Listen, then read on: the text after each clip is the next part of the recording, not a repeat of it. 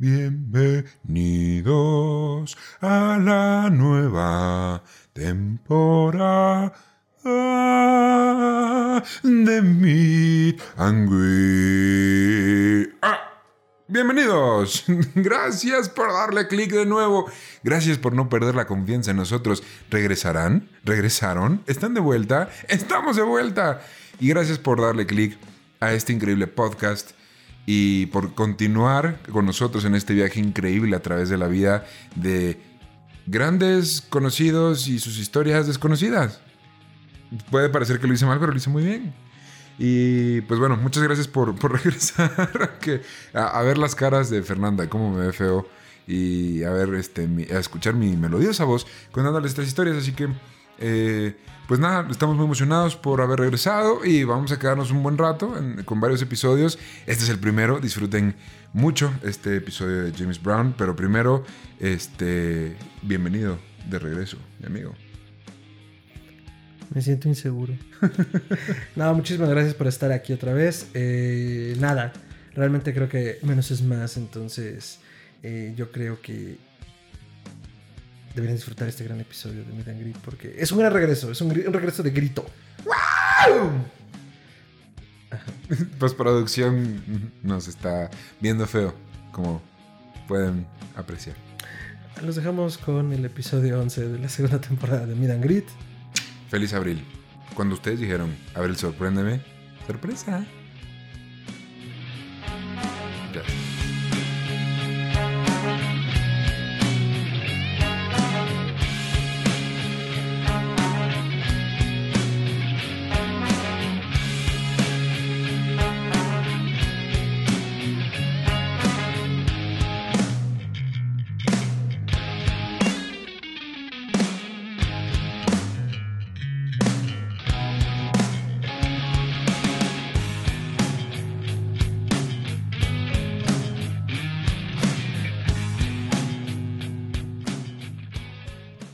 Bienvenidos a Meet and Greet, el podcast en el que Ricardo Medina le contará a su mejor amigo Fernando Santamaría.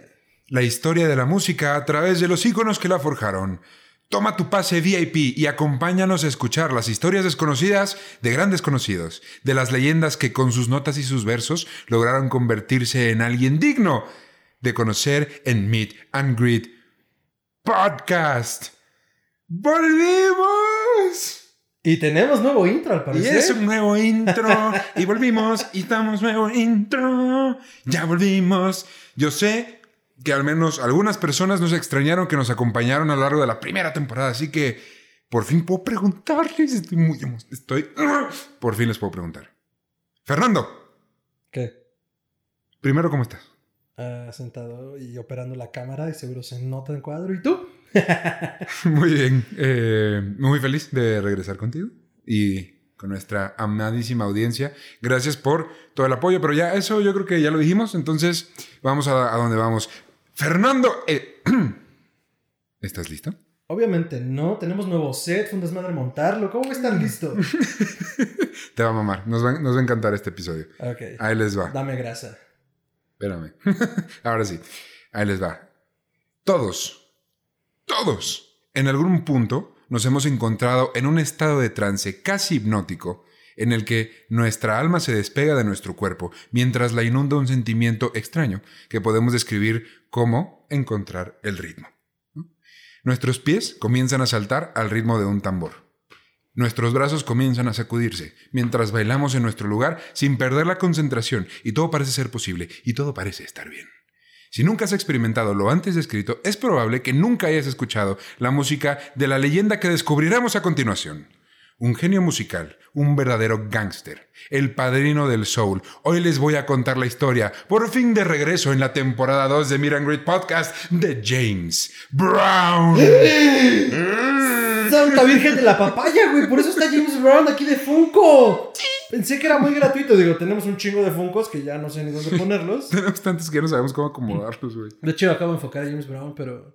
Pero no se Como ve. la iluminación de nuestro set es malísima, pues apenas pueden distinguirlo. Sí, pero ya próximamente cuando salgan los Patreons, si ustedes quieren apoyarnos, lo primero ya está en la lista al tope, los aritos, Luces. los aritos de influencers, güey, para que nos iluminen. Guau, güey, unas pinches luces como la de nuestros amigos de Film Films. Ah, sus luces también chidas. Saludos a nuestros amigos de Film Films. Ujú. Ya los traeremos, estoy seguro. ¿Conoces a James Brown, mi amigo?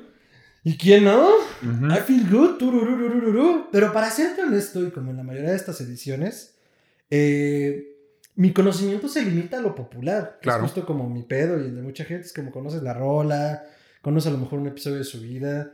Pero no ser que seas un fan genuino de James Brown en el sentido de que investigues duro y tupido.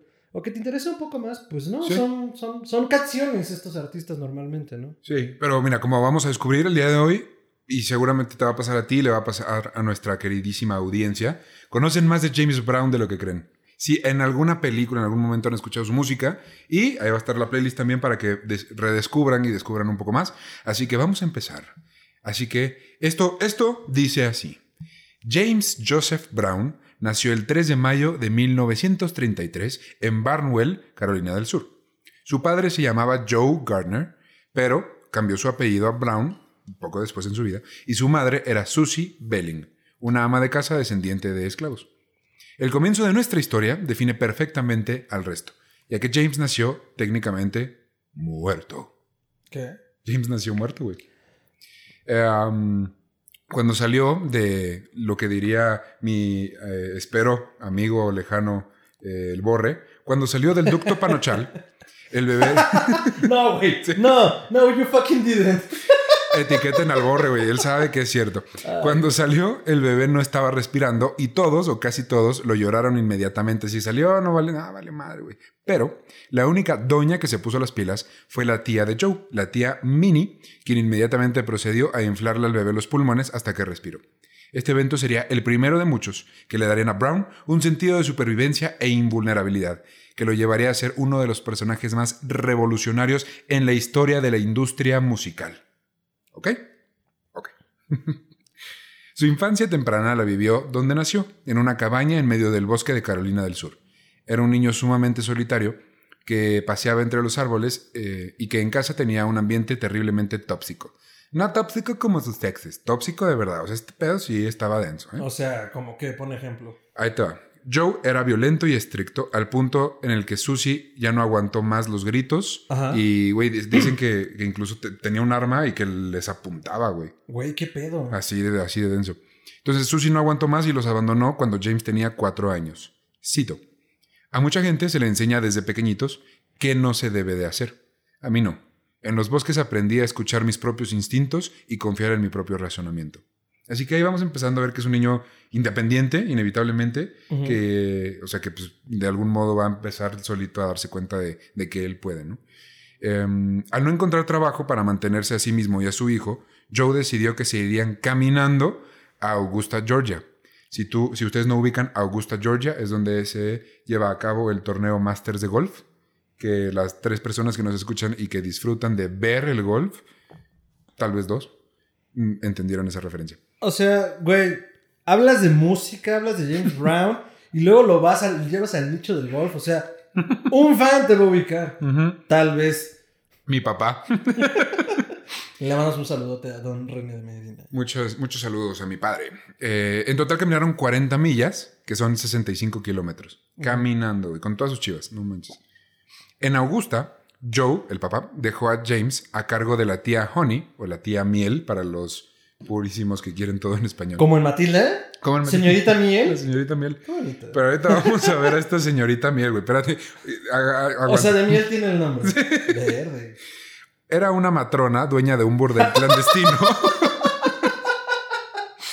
No mames, esto está escalando muy rápido. Me siento inseguro. Esta es una gran historia, güey. Y de una pequeña operación de contrabando de whisky. Eran 1933, así que la prohibición... Todavía, todavía había prohibición en el 33. Sé que empezó en el, como en el 29 y en el 30 se aprobó. No me acuerdo cuánto duró. Pero el chiste es... Sí, Duró como cinco años, ¿no? en- todavía estaba la, la O sea, época de fue, la prohibición. Fue, fue cortita en el sentido de que no prosperó. Ajá. no iba a prosperar algo así. No había modo. Pero así que digas, puta, fueron seis meses, no. Sí, fueron como cinco años, según yo. Entonces- Corríjanos en la caja de comentarios Sí, porque pónganlo seguro ahí. le estamos cagando como siempre. Pero si era contrabando de whisky en el 33 y todavía había prohibición y ella se dedicaba porque lo sacaban de donde fuera y pues ya lo, lo- lo repartían, ¿no? Lo hacían en la bañera de Homero Ajá. Sí. La tía Honey era una mujer de negocios cuyo único objetivo en la vida era ganar dinero. Así que difícilmente pudo haber sido una figura materna para James, así Ah, como ¿tú tal. crees? Le decía que era horrible, le pegaba cuando se portaba mal y aún con ese trato Ajá. era la tutora, eh, entre comillas, buena onda. Te voy a contar por qué. Ajá. Un día, la policía local hizo una redada en la casa y su tío, hermano de Honey, lo culpó a él, a James, pensando que él los había delatado con la puerca. Ajá. Así que decidió colgarlo de cabeza y azotarlo con un cinturón, güey. Con la puerca.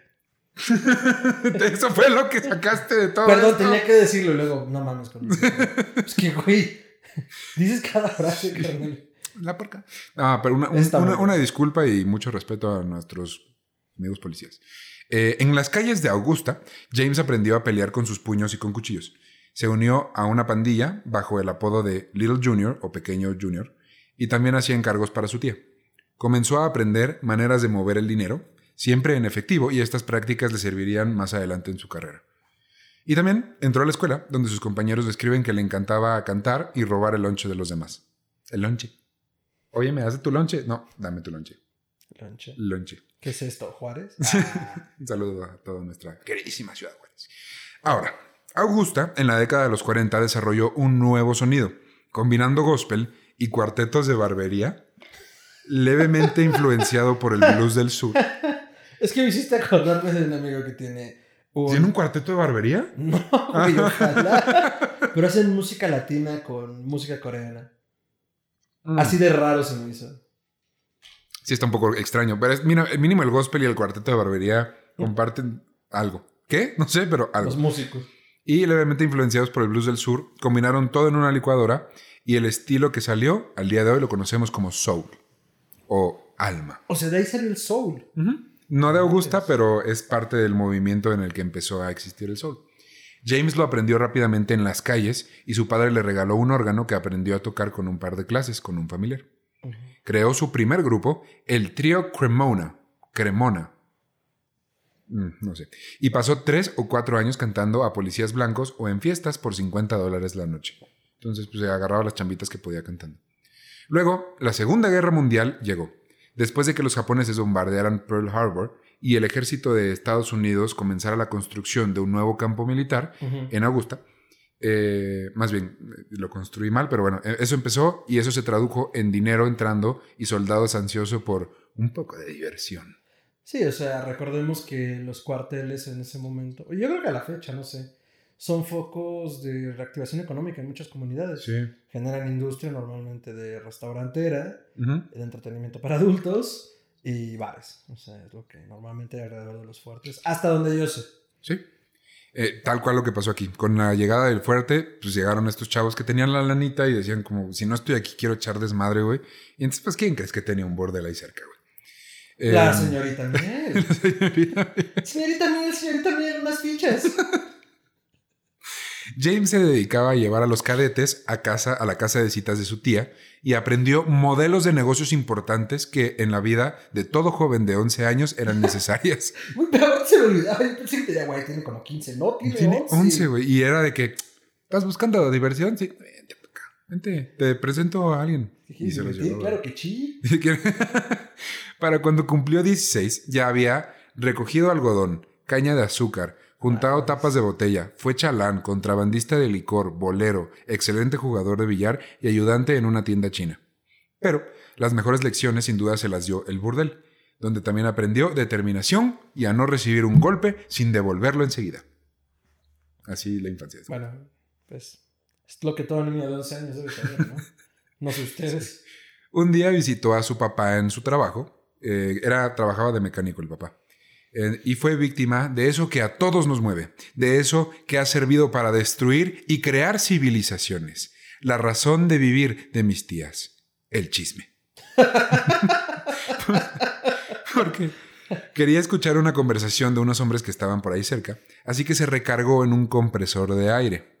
De pronto hubo un cortocircuito y había un charco de agua en el piso Esa sí es mala suerte.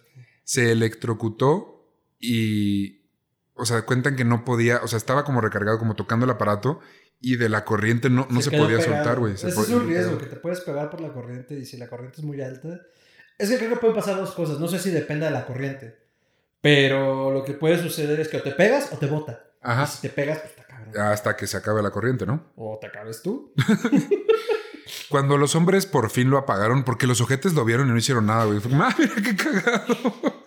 Ay, mira Sí. qué pasito tan chistoso. Sí. No mames. Este, cuando por fin lo apagaron, le intentaron robar los tenis. Güey, Y- ¿qué pedo? Y solamente no pudieron porque los tenis estaban pegados a su piel, güey. Oh. No manches. Recibió corriente eléctrica durante un total de cuatro minutos, tal vez más, los cuales solamente le recalcaron que era especial, diferente e invencible. No. En su mente sí funcionó. Para el final de la guerra, un grupo de aristócratas blancos lo contrataron, otra vez entre comillas, Ajá. como peleador. Le pagaban un dólar por pelea, con los ojos, o sea, peleaba con los ojos vendados y una mano amarrada a la espalda, y era contra chavitos de la edad. Y aunque le pegaron muchas veces, James Brown sabía pararse y seguir peleando, aunque fuera porque lo estaban explotando. Luego, su casa se desmanteló. El burdel sobrevivía gracias a los sobornos que la tía Honey le daba al gobierno local. Pero después de la guerra hubo una limpia en la oficina del Estado y este acabó cerrando. Uy, perdón. Pero vagamente me recuerda un poco la, la- la dinámica de esta matrona a las poquinchis. Tal cual, güey. O sea, ella- del, del avaro que llegaba, pues Ajá. como que le pasaba al gobierno y el gobierno no decía nada, no los hacía cerrar. Pero ya cuando limpiaron la casa, o sea, cuando ya Sí, sí, sí, quitaron toda como esa ya corrupción. Otro personal, por lo menos. Exacto. Entonces, de Pero hecho, así operaban las poquianchis. sí. Para que nos oigan y no lo conozcan, que lo veo complicado que no lo conozcan a estas alturas. eh, el caso de las poquianchis fue el de unas, justo unas matronas que vivían en Guadalajara y fueron operando en diferentes estados, pero pues, básicamente se robaban a las niñas, las prostituían y bueno, Sí. era una cosa horrible y tremenda. Si no lo conocen, pueden escuchar el capítulo de Leyendas Legendarias. Que es el uno, primero. ¿no? El uno. Y está muy completo, pero bueno, Muy chido. O sea, Saludos. esa operación, pues así me suena igualito. Tal cual. Entonces, con esto cerrado, James salió de la escuela, nunca la acabaría, por cierto, eh, porque no habría la necesidad, y se dedicó a robar lo que podía cuando podía. La policía comenzó a buscarlo específicamente a él, porque si algo no estaba atado o encadenado al piso, Brown ya lo andaba vendiendo al mejor postor en Tepito, para ganar una lana inmediatamente. Un día lo cacharon robando un auto. Hubo una persecución policial en las calles de Augusta hasta que por fin lo detuvieron. Adentro encontraron 207.64 dólares en ropa de un señor blanco, Qué que preciso. para él era, o sea, 200 dólares para él era como, güey, ya, o sea, es un tesoro y me estoy robando la vida entera porque neta no tenía ni pasapatos, güey. O sea, nunca había visto tanto dinero juntos, seguramente. Exacto. Eh, y esto fue suficiente para que se armara un desmadre. El caso salió en el periódico local y lo sentenciaron a cuatro años en prisión. Primero lo encerraron con criminales adultos, donde lo obligaban a hacer trabajo forzoso, y luego de unos meses ya lo pasaron a una correccional. Pero imagínate vivir meses con asesinos violadores. Tú tienes 17 años, güey. 16, 16 años. Está, está duro, está feíto. Está muy cabrón. Cabe aclarar que nadie lo ayudó a salir, ni su tía, ni su papá, absolutamente nadie presentó ningún tipo de apoyo. Poco después, en el 51, hubo un cambio de gobernador en Georgia y pasó, el nuevo gobernador pasó a los jóvenes criminales a un lugar con más espacio en campo abierto cerca del bosque. Y James hizo un amiguito, Johnny Terry, quien estaba ahí por haber matado a su bully empujándolo por las escaleras. Por gente bien inocente, ¿verdad? Cañón. Bien bonitos todos. Nos puede pasar a todos. Um, hacían buen equipo porque Johnny era un buen negociador, era muy tranquilo y callado. Y Brown, quien era más impulsivo, era básicamente un bully. Terry luego llegaría a tocar en la banda de James años después. El apodo de James en la cárcel era Music Box o caja musical porque a todos lados iba cantando gospel. Con su radio, con su boombox. Sí. Sí. Jesús es genial. Dios es súper. Poco después conocería a la persona que le cambió la vida y su mejor amigo para siempre jamás, Bobby Bird, quien, vivía en Tocoa, un pueblo cercano a la prisión, y tocaba en una banda llamada los Starlighters, o los, las luces de estrellas. Los luz de estrella. Los luces de estrellas. Odio, odio traducir todo, la neta ya voy a dejar de hacerlo, güey. Es que suenas a Universal Stereo. de, Sí. Seguimos con más, con El Sábado Negro. O Nada Más Importa, de Metallica. Pero así se llama Metallica. Pues sí, no, a ver, Metallica. Fue un ejemplo, pero está bien. Eh, este cuate también visitaba la prisión donde estaba James cantando para los chavos que estaban ahí. Cuando le presentaron a Brown, este le dijo que podía salir antes si conseguía un patrocinador o sponsor y un trabajo. O sea, le dijeron como puedes salir antes, pero una familia tiene que decir yo me hago cargo de él y tiene que salir con chamba. güey". Ahora estás traduciendo del, del inglés Sí. al español. Es la ¿Acabará vida. una vez esto? La vida son idas y venidas, como en El Hobbit. Eh, Bert pidió a su familia juntar las firmas y se logró. También le consiguieron un trabajo en un taller mecánico Ah. y con esto James pudo salir en junio de 1952 y fue a vivir a la casa de su compa, de Bert, e incluso entró como tecladista a los Starlighters, a quienes convenció de cambiar de- el género, de cantar gospel a cantar rhythm and blues. Tocaban en, en la escuela local donde James era un conserje. Entonces salió y le dijeron, "Tra- trabajas de mecánico, vas a ser conserje de la escuela, vas a vivir con nosotros y además entras a nuestra banda. güey". Ay, no, güey, pues ¿qué más quiere? Y Sí, sí, salió. Cambiaron el nombre de la banda a The Flames o Las Flamas y luego a The Famous Flames o Las Famosas Flamas, porque, cito, eran lo más hot del mundo. Así chavitos este, adolescentes. güey. James se casó con Velma Waman, una compañera de clases de su compa Bert, y ella tendría tres hijos en cinco años. Terry, Teddy y Larry. Bien originales. Así como, ¿sabes lo que se le ¿Has notado que en el mundo del espectáculo y los artistas en general, showmans y Sí. músicos, son bien originales con los nombres de sus hijos? Sí, sí, sí. Así como, ¿cómo te llamas tú? Johnny. ¿Y tú? Johnny Cash Jr. Segundo. ¿Y tú? Eh, no sé, Eduardo. Ramón. Terry, el mejor amigo de la prisión, cuando salió, también se unió a la banda como bailarín. Entonces ya eran como los tres cuates. ¿no? La banda iba de aquí a allá en un auto que apenas funcionaba, dando conciertos. Brown a veces pedía que les pagaran menos con tal de tocar para ganar experiencia. Este es el segundo, güey. También Kurt Cobain lo hacía. Este es el segundo de nuestro podcast que hace esto. Ay, tanto daño que nos ha hecho el. Te voy a pagar con exposure. Ah, sí, 300 exposures y pago la renta. Sí. Pero bueno, este pues, creo que también era un momento de la historia de la música donde era relativamente más fácil. Bueno, no. Era más difícil encontrar oportunidades para tocar en vivo. Sí, bueno, y al final estaban pagando, aunque sea menos. Es que iba a decir era más fácil, pero no diría que ahora con la viralización en redes sociales debería ser Ujú. más fácil. Claro. Pero son otras mecánicas. Pero Sí. bueno, tenía la oportunidad. Así es. En una ocasión, mientras iban en las montañas, el auto se quedó sin líquido para frenos. güey. Cuando por fin pudieron detenerse, orinaron en un frasco y eso fue lo que usaron para el resto del trayecto. Historia asquerosa. James, además de empezar a tomar las decisiones de la banda, comenzó un side business vendiendo licor ilegal en los shows. Y fue en uno de estos donde conocieron a Little Richard. Para quienes no lo conozcan y no puedan esperar para el capítulo, no es cierto, pero eh, Little Richard es, es, este, una de las principales figuras del rock and roll americano, particularmente del rock and roll negro. Ya no es este rhythm and blues o blues de la comunidad afroamericana que fue quien lo empezó, sino después de Elvis, eh, del lado est- estaba Little Richard y Chuck Berry como los principales, eh, las principales caras del rock and roll negro. ¿Sí? Perfecto. Entonces eh, lo conocieron y él le pasó el contacto de su manager, quien vivía en el pueblo Macón. Localmente, en Macón, Little Richard se volvió súper cotizado, así lo querían en todos los bares, todas las noches, en todo momento. Así que lo que armaron está interesante. Perdón, ¿Little Richard es el que traía un chingo de anillos? Mm, no sé. ¿Anillos? Sí, no, never mind, no sé. No sé si sea Chuck Berry. Ellos dos son como los, los más grandes. Bueno, Este, ah. Entonces él estaba tan cotizado que la estrategia era decir que haría los dos conciertos en los dos lugares al mismo tiempo. En el caro, o sea, en el de más gente se presentaba Little Richard y en el otro se presentaba James Brown con The Fa-. Fabulous Flames. Pero haciendo una imitación de Little Richard. es que las series a veces es recurrente ese gag, güey. No sé por qué. O sea, se era como, ah, güey, pues es que es el grandote y el chiquito. Pero entonces era algo que pasaba. Esto pasó cuando el público llegaba a descubrir así como, él no es Little Richard, él está distinto. James decía, cámbiame el set y empezaban a cantar sus canciones y al final el público ado- acababa adorándolos, güey. A ver, entonces, ¿se dan cuenta que no era Lidl? Ajá. No hay pedo, pongamos todo a lo James Brown. Ajá. Y a la gente al final igual le gustaba. Le encantaba Ah, y decía como, ok, no fue lo que pagué, pero está bien chido, así que va, te lo, te Lo voy a acepto". tomar, pero me ofende muchísimo. Su manager les consiguió una grabación en el estudio de, de en la estación de radio WIBB FM y fue un éxito.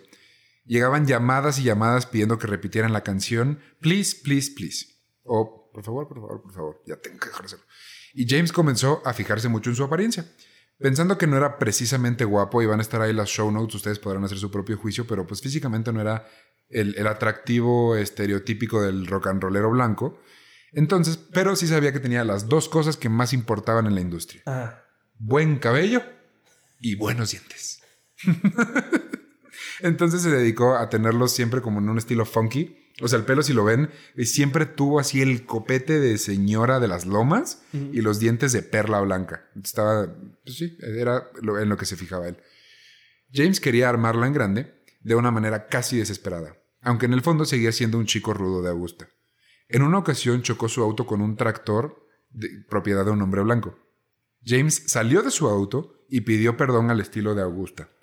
Procedió a empanizarle el hocico a chingadazos al, tractor, al, al granjero blanco, güey. que si estás bien, güey, contesta. ¡Perdón, hijo de la chica! Su manager lo salvó de la policía dando una contribución económica al departamento. Un día también, Brown le, avi- eh, le avisó a su banda que iba a ver a una mujer en medio del bosque, quien les ayudaría con un ritual mágico para volverse estrellas. Ay, güey. Después de varios días desaparecido, la, banda no quiso ir, le dijeron como, no, yo no me meto en eso. Dijo, no, pues yo sí voy. Se fue solo y estuvo días desaparecido. Volvió sudando, hiperventilándose y con aún más convicción. Nadie nunca supo qué hizo o qué pasó durante su retiro, pero sí sabemos lo siguiente.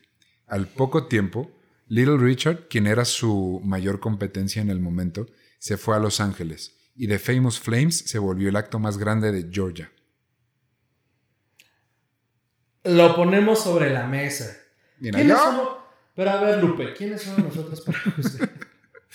La cinta de Please, o Please, Please, Please, eh, se fue a muchas firmas de, este, no, firmas eh, disco- discográficas. ¿Disqueras? Sí, por eso es que se me fue como firma cinematográfica y disquera, perdón, a muchas disqueras, las cuales comenzaron a pelearse por la banda. La ganadora fue King Records, una firma independiente de Cincinnati que grabó la canción. Sin embargo, el jefe de la firma, Sid Nathan, no le gustaba la rola, güey. Les dijo como, esto es una mierda, nunca la van a armar en la vida, bye. Solo sacó el sencillo a nivel nacional para demostrarles lo malos que eran. Su argumento literalmente fue, la voy a sacar, güey, Para que vean que no baja la. para que vean cómo los odia la gente. Ok. Pero lo ojete le rebotó en el hocico porque la canción llegó al número 5 en las listas de Rhythm and Blues. Sid entonces hizo una jugada un poco sucia, pero, de- pero aceptable. Sacó la canción bajo el nombre James Brown and the Famous Flames. O sea, James Brown y la banda, ¿no? Y también le informó a la banda que este era el show de Brown y ellos solo se- eran empleados, completamente reemplazables. Naturalmente no les gustó nada y dejaron la banda, dejando a James sin Flames. Pun intended. Pam, pam.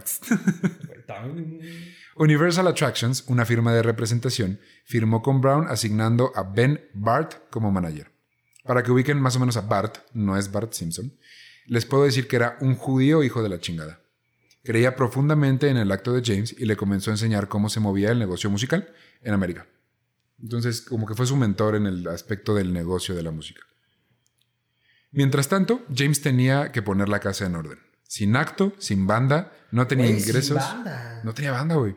No tenía ingresos, no tenía grabaciones en el estudio porque ellos como que perdieron la confianza en él.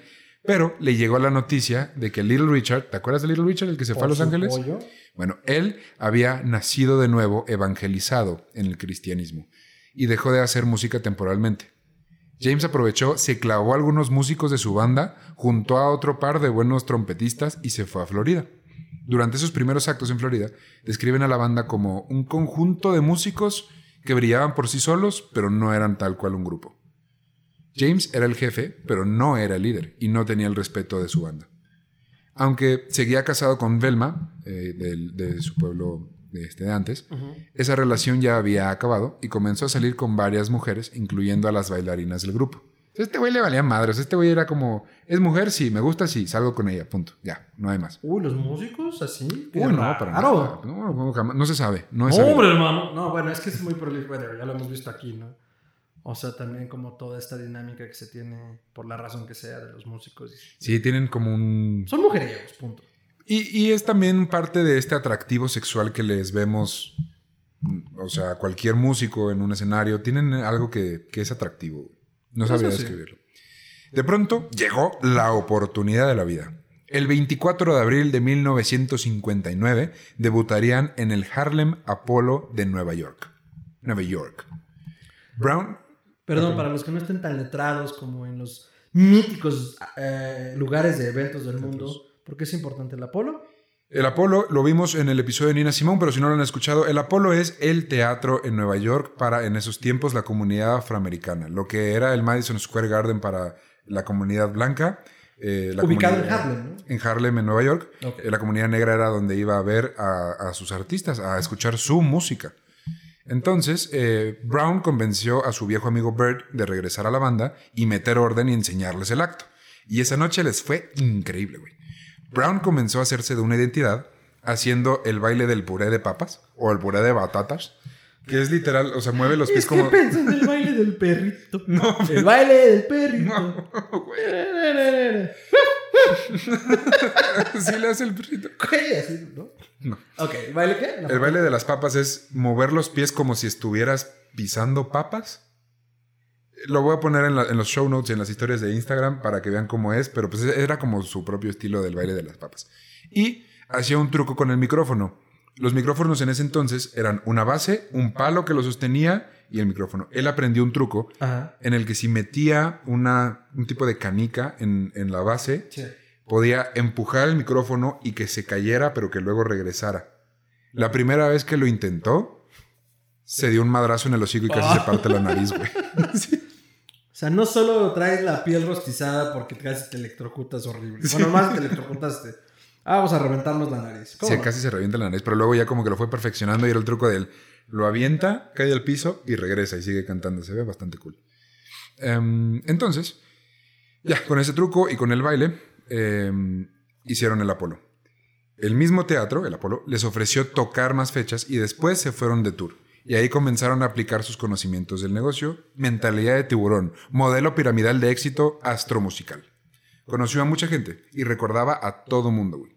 Mantenía conexiones con todos, aun si se peleaba con alguien entendía que el dinero era más importante y esa persona podría serle útil tiempo después. Así que nunca se mantenía eh, enojado o El peleado. dinero era lo más importante. Así es, para él el dinero era lo más importante. Luego cambió el juego para todos. Desarrolló una técnica para ganar más dinero haciendo shows. Contrataba a los DJs de las estaciones locales como promotores del espectáculo, pero no a los DJs grandes, sino a los pequeños de las pequeñas estaciones de radio. Esos DJs ponían la lana que pedían los teatros por adelantado y ahora sí, con el efectivo invertido, ellos mismos hacían la promoción masiva del concierto, eh, en el cual se llenaba gracias a la promoción que les hacían en la radio y Brown podría cobrar las entradas completas directamente. A lo mejor está un poco confuso, pero se los voy a explicar. A mí más bien se me hace un poco gandalla, pero a ver, explícanos. Es algo gandalla, pero es muy inteligente. Entonces, Sí, bueno. los teatros, para que tú puedas tocar en ellos, sí te dicen como que te voy a abrir una fecha para que tú toques en mi teatro, pero tú me tienes que dar el dinero de las entradas por adelantado. O sea, el teatro nunca pierde. Así Sí, no, se sea, llena. Si no se venden, tú pierdes como inversor, ¿no? Exacto. Entonces el teatro jamás va a perder. Por eso los teatros siempre tienen lana, güey, porque pues ellos se llenan o no se llene, sea un éxito o no, ellos ganan lana. Entonces Brown en lugar de poner el dinero de su bolsa, le decía a los DJs, güey, ponlo tú, me promocionas y ya yo te voy dando varito. Pero no lo hacía con los DJs grandes porque los DJs grandes decían güey, al diablo, güey. yo porque quiero tu música, a mí me vales madre. Se iba con los DJs pequeños que estaban interesados en tener la fama de alguien que no era todavía tan famoso, pero era un acto grande. Entonces ya era como, ok. Por lo menos era más famoso que ellos, o sea, eso Exacto. ya... o sea, ahí ganaba los DJs en cierto sentido. Y ser la estación, aunque fuera pequeña, pero ser la estación de radio que está pasando la música de James Brown, jala gente. Totalmente. Entonces con eso promocionaban el concierto, el concierto se llenaba, Brown se quedaba con todas las entradas del teatro y le pasaba a los DJs pequeños, que además no eran careros porque son pequeños, un poco de lana. Ok. Y hacía todas las ciudades a las que iba, güey. Entonces, bueno, ese era como su modelo de negocio de mentalidad de tiburón. Si En el- quieres, ser rico con dos sencillas aplicaciones. En el 60 firmó un trato de 5 años con King Records y de ahí salió el sencillo I Don't Mind. Va a estar en la playlist. O no me importa. Eh, los sencillos lo No, iban... no entendí. Iron Man, ¿yo qué? No, I Don't Mind. Los sencillos lo iban posicionando como una estrella a la alza, lo cual le consiguió apariciones en televisión, particularmente en el show American Bandstand, que ya saldrá, va, va a ir saliendo porque al parecer yo no sabía esto, lo aprendí investigando, pero es, es un programa eh, viejo, musical, importante, o sea, sí mucha gente lo veía. El tema con American Bandstand es que era un canal para adolescentes blancos, un público que a Brown le interesaba atacar porque su audiencia normal era mayoritariamente negra. También se consagró como la persona más trabajadora en el mundo del, del entretenimiento, llegando a hacer más de 300 shows al año y más de 3 al día. Perdón, ¿esto en qué año está sucediendo? En el, el 60, 1960. Entonces, en 1960 era uno de los artistas que más trabajaba. Ok. Siendo chavo. Bueno, no chavo, pero ya tenía eh, 27. Mm, pues sí, sí, era joven. Fue entonces cuando tuvo la idea que le cambió la carrera. Grabar uno de sus conciertos en vivo en el Apolo. Ese disco fue la bomba nuclear que lanzó al hermano Soul número uno, porque así le dicen, al espacio, donde solo las más grandes estrellas se juntan. Y serían las bases para el rhythm and blues actual. Su estilo se consagró como uno de los mejores de la historia, aunque tus tías digan que son puros gritos. No, no, no. De hecho, en su música, el grito es lo más importante y místico en sus canciones. Ok. Como sabemos, un grito en general. ¿Cómo es un grito, güey? Un grito es feo, un grito es ayuda, un grito es. Ajá, Bueno, a ver, un grito es estridente, es ruido. es ruido, Y básicamente. dependiendo del tono y, y la fuerza, puedes decir si es de ayuda, Es molesto. si es molesto, si es un bebé. O sea, claro, te dice mucho lo que. Te puede decir mucho de lo que está pasando si pones atención, pero al final de cuentas es ruido. Exacto. Y es un ruido, eh, digamos que feo, pero Molesto. es una fealdad o una molestia que James le lanza a su público y que quería que ellos se la regresaran. Cito. Cuando canto esa partecita que le puede doler a tu corazón, quiero escucharte gritar.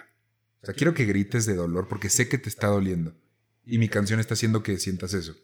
Ok. No es un ataque, o sea, no es como que No, no, "Ay, quiero que sufras, no, pero Es como, háblame, siente la música que te estoy cantando. Entonces, está haciendo eso que decimos. El grito te puede decir mucho, normalmente es ruido, pero entonces James Brown te dice, ponle atención, Así es. De hecho, escúchame, en la canción que, escúchate". que muchos conocen de I Feel Good o Me Siento Bien, Oh, empieza con un grito, empieza como ¡Wow! I feel good. Totalmente. ¿Y qué bien te salió, güey? Muchas gracias. Ojalá no sature, ¿o qué bien te salió? perdón, pues, perdón, producción. Gracias, amable. Pinche equipo de producción acá atrás de 20 personas. No. Es aquí desde Corporación Malito que nos presta el set. Eh, entonces, eh, según el mismo James, de ahí viene la música soul. Cito. La música soul es la verdad. Una manera de explicarte cuando los otros no te entienden. Perdón, una manera de explicarte cuando los otros no te entienden. Intentas darte a entender con una canción y eso es el soul. Durante el tiempo en el que el disco de Apolo estaba en la cima, James embarazó a la cantante Yvonne Fair. Pero, así como tuvo que buscar un reemplazo para la banda porque Yvonne estaba embarazada y pues ya de paso, o sea, se embarazó entonces ya no podía bailar en la banda. O sea, había que buscarle un reemplazo. Y si dijo, pues si ya la voy a reemplazar como bailarina, pues también la reemplazó como novia y la dejó por la bailarina. Sí, No mames. era un duro, güey. Pero aparte me encanta la tranquilidad con la que lo dices, güey. Pues mira, la verdad es que el güey se vio práctico. No mames. Sí. Y la dejó por Tammy Montgomery. ¿Otra Todas estas son. Otra, la, la cantante que entró a reemplazarla en la banda también la reemplazó como novia, güey. Mira, recordando el camino que hemos llevado aquí, al menos Johnny Cash no hizo eso después con Juno, ¿no? Entonces, Ay, güey. De mis episodios favoritos, güey. la verdad sí. Johnny Cash. Cierra duro. Ok. Sé que hasta ahora ya he dejado más o menos en claro que James es rudo. Pero creo que no, no dimensionamos qué tan rudo podía llegar a ser. Cabrón. es un cabrón. Así que les voy a contar la anécdota de cuando se encontró a su ex, Desi, con un nuevo novio. Sucedió. No, güey, es de esos. Ya sé a dónde va esto. No, pero es que eso es, eso es lo peor. No es de esos. Sucedió en un club eh, nocturno en Macón. El nuevo novio confrontó a James diciéndole que era un idiota por haber dejado ir a Desi ir. Nah, ¿tú crees? Eres un idiota, no lo hubieras dejado ir, es un mujerón. James le dijo, cito, déjame en paz. Y si vuelves, que sea disparando. El güey no se esperó. En ese momento sacó la pistola y la puso en la mesa, güey. Pues entonces no me tengo que ir, le dijo. James sacó también su pistola. Güey, esto es el viejo este. Entonces James sacó la, la fusca y se armaron los cuetazos en pleno club nocturno, güey. Güey, ¿acaso eres de Morelia? Digo, porque no es como que mucha gente diga cuetazos. Los cuetazos. No mames, tú se agarraron a balazos en el momento. En la noche, el personal médico le preguntó a una docena de personas que quién les había disparado y todas contestaron James Brown. El güey no solo le disparó al güey, o sea, me empezó a tirar a donde cayera bala, güey. Sí, o sea, si caigo yo, me los llevo conmigo. No mames. De hecho, este siempre estaba cargando con un arma. Hay muchas fotos de él bajo el sol de Florida, pero con una chaqueta puesta o colgándole del hombro. Siempre, siempre, nunca se la quitaba. Y esto era para ocultar el arma que llevaba cargando a todos lados. Como policía, se la pone aquí. Perdón, güey, no puedo evitar pensar en el puto calor. Yo que Sí, sudo hasta de que hablo. Sí, Ahorita no estoy sudando porque tengo mi cubita. Pero, güey, no mames. Sí, güey. Y siempre, siempre para pues, que la gente no viera la pistola, güey. Claro.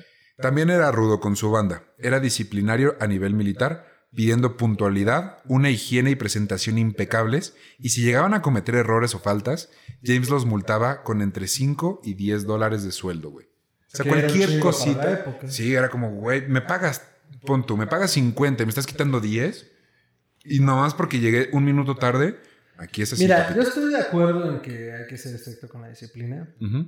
Pero pues no sé si está culero que te... Bueno, pero pasa todos los trabajos, la neta. Igual la cantidad era un chingo más bien, ¿no? Y esto va a ser un problema, o sea, esta disciplina, este nivel de control sobre su banda. ajá. Es que es eso, más bien ya se vuelve control más que disciplina. O sea, te tengo de los huevos, güey, te Ujú. tengo en el pescuezo. Tal cual. No, pues, Em, se mudó a Nueva York, al barrio de Queens, y cambió su estilo por prendas de alta calidad. Ay, güey, de Queens. ¿Dónde es mi amigo Spider? Ah, Ay, pues y el ya- capitán es de Brooklyn. Ay, ¿por qué Ajá. dije eso? Ya, Entendí esa referencia. ya, No me salió, perdón. Em, cambió su estilo por prendas de alta calidad y pidió que todo mundo se dirigiera a él como señor Brown. Sí, O sea, ya soy el patrón, ya soy el patrón. James no era un músico académico. De hecho, no se sabía las notas ni los acordes de ningún instrumento. Bueno, pero para ser honesto, perdón que interrumpa mucho. No, sí, sí, Olvidé no, no. mi chiste anterior, pendejo. Ahí me interrumpí. Muchos de los grandes músicos o artistas de la historia no tienen una formación de carrera. Tengo la teoría, es teoría, no digo que sea así, ni estoy demeritando la chama a nadie. Que hay algo justo como en esta cuestión de poder sentir la música que tal vez, tal vez, no sé, digo que soy muy preciso con eso, eh, algo muchos músicos de cámara o no tienen o se pierde quizás. Igual más bien, coméntenlo abajo. Si, Sí. ustedes son músicos, me gustaría saberlo en realidad. Se pierden en el momento en el cual todo es tan mecánico, tan meticuloso, tan Teórico. perfecto. Ajá. Eh, Creo que decíamos hace rato ahí, no sé de qué hablamos. ¿Hay algo en el error Sí. que, que, que lo hace oh, rico? No sé, voy a poner un ejemplo rápido y termina mi comentario. Eh, Yo recién, ya sé, bu, recién conozco la música de Jack White. Ajá. Y es, o sea, él es de Detroit, y piensas en la historia de Detroit, y el desmadre que es, y, y en la declive que tuvo, su música refleja eso. O sea, es sucia, no es perfecta, truena, un poco como el grunge cuando hablamos de Kurt Sí, sí, sí, sí.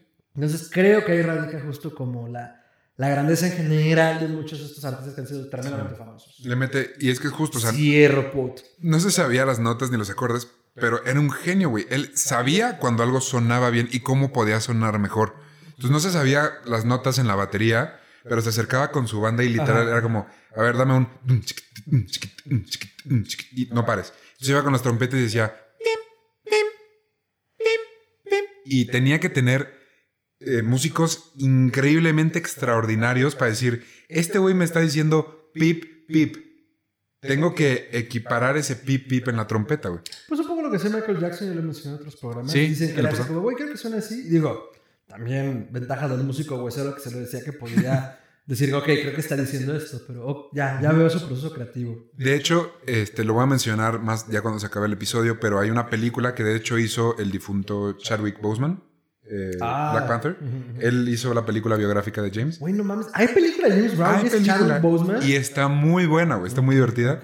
Y hay una escena en la que se retrata tal cual esto. Él llega y, y empieza así. Y uno de los músicos le dice, es que no sé, dime la nota o algo así, como que le reclama. Y le dice, ¿qué? La, ¿El para qué? ¿Cómo de quién? Y el otro de, oh shit, ya la cagué". Now I see.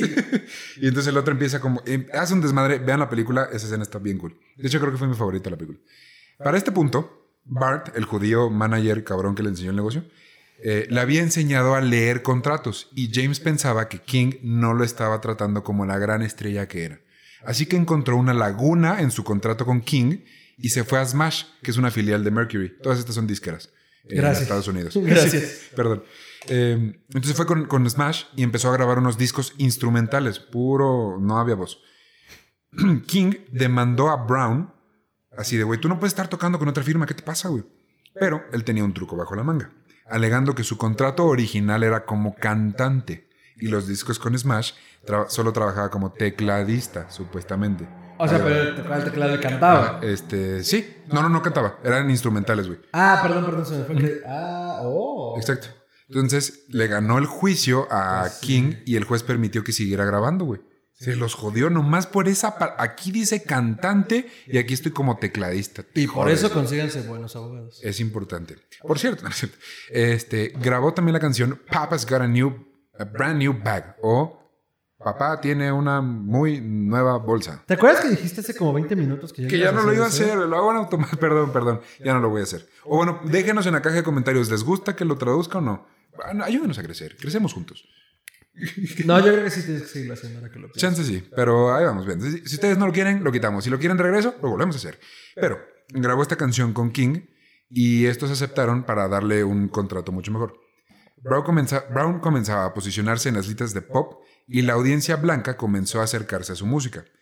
También comenzó a hacer nuevos trucos en el show, como splits. ¿Cómo hacía splits, güey? Este güey era como su actividad favorita en la vida. Digo, quiero abrirme de pierna. Se abría cañón.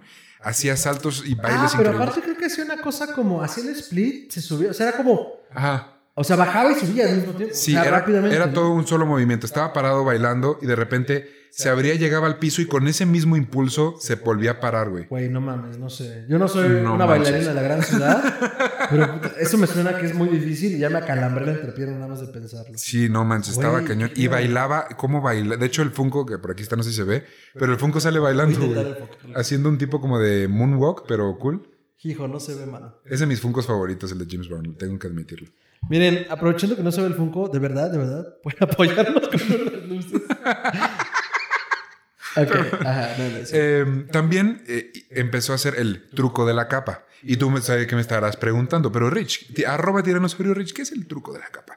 Así que yo te voy a contar que el truco de la capa consistía, él estaba cantando, entrando como en un tipo de éxtasis en su Trance, música, ¿no? un, un trance extraño. Como nos enseñaron en Soul Disney, entrar en la zona. Entrar en the zone. Sí, en la zona, exacto. Gran película. Eh, entonces se tiraba al suelo, así como haciéndose capullo, para que alguien llegara y le pusiera una capa encima. Como así de ya se acabó el concierto, ten tu capa y ya nos vamos.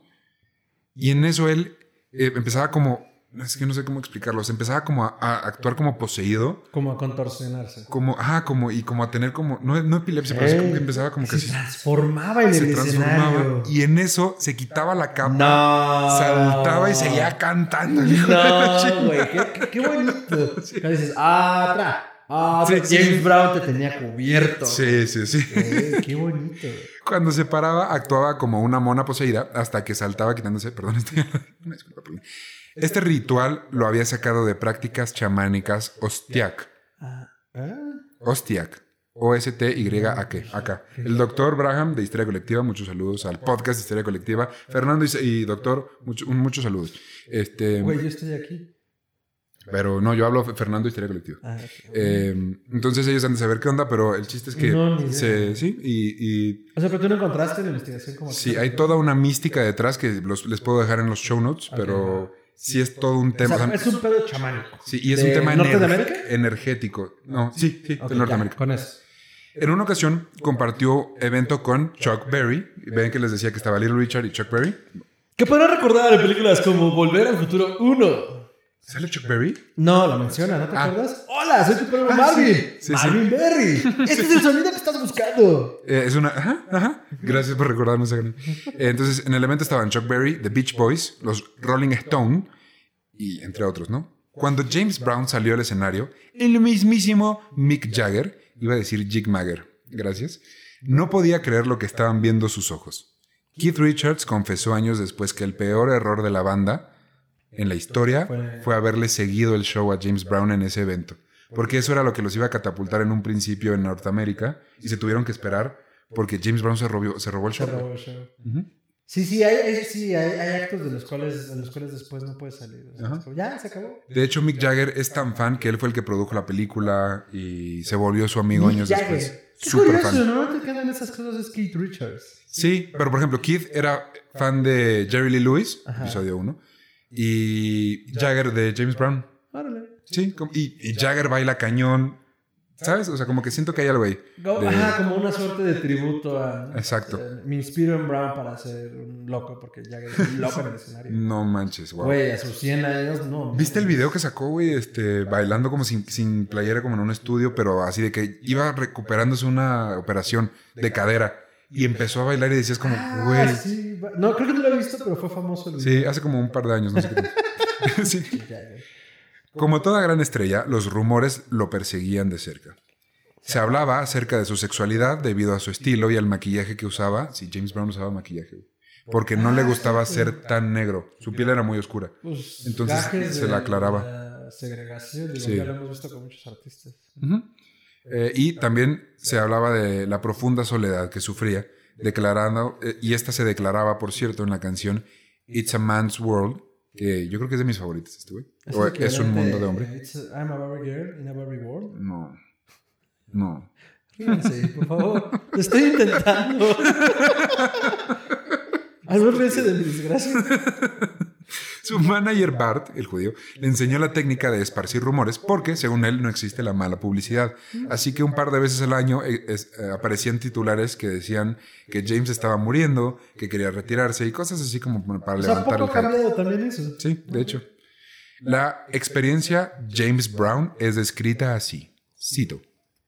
Tal vez es por haber sido reprimido por tanto tiempo, pero sale de esta manera sin restricciones, fuerte y quejándose.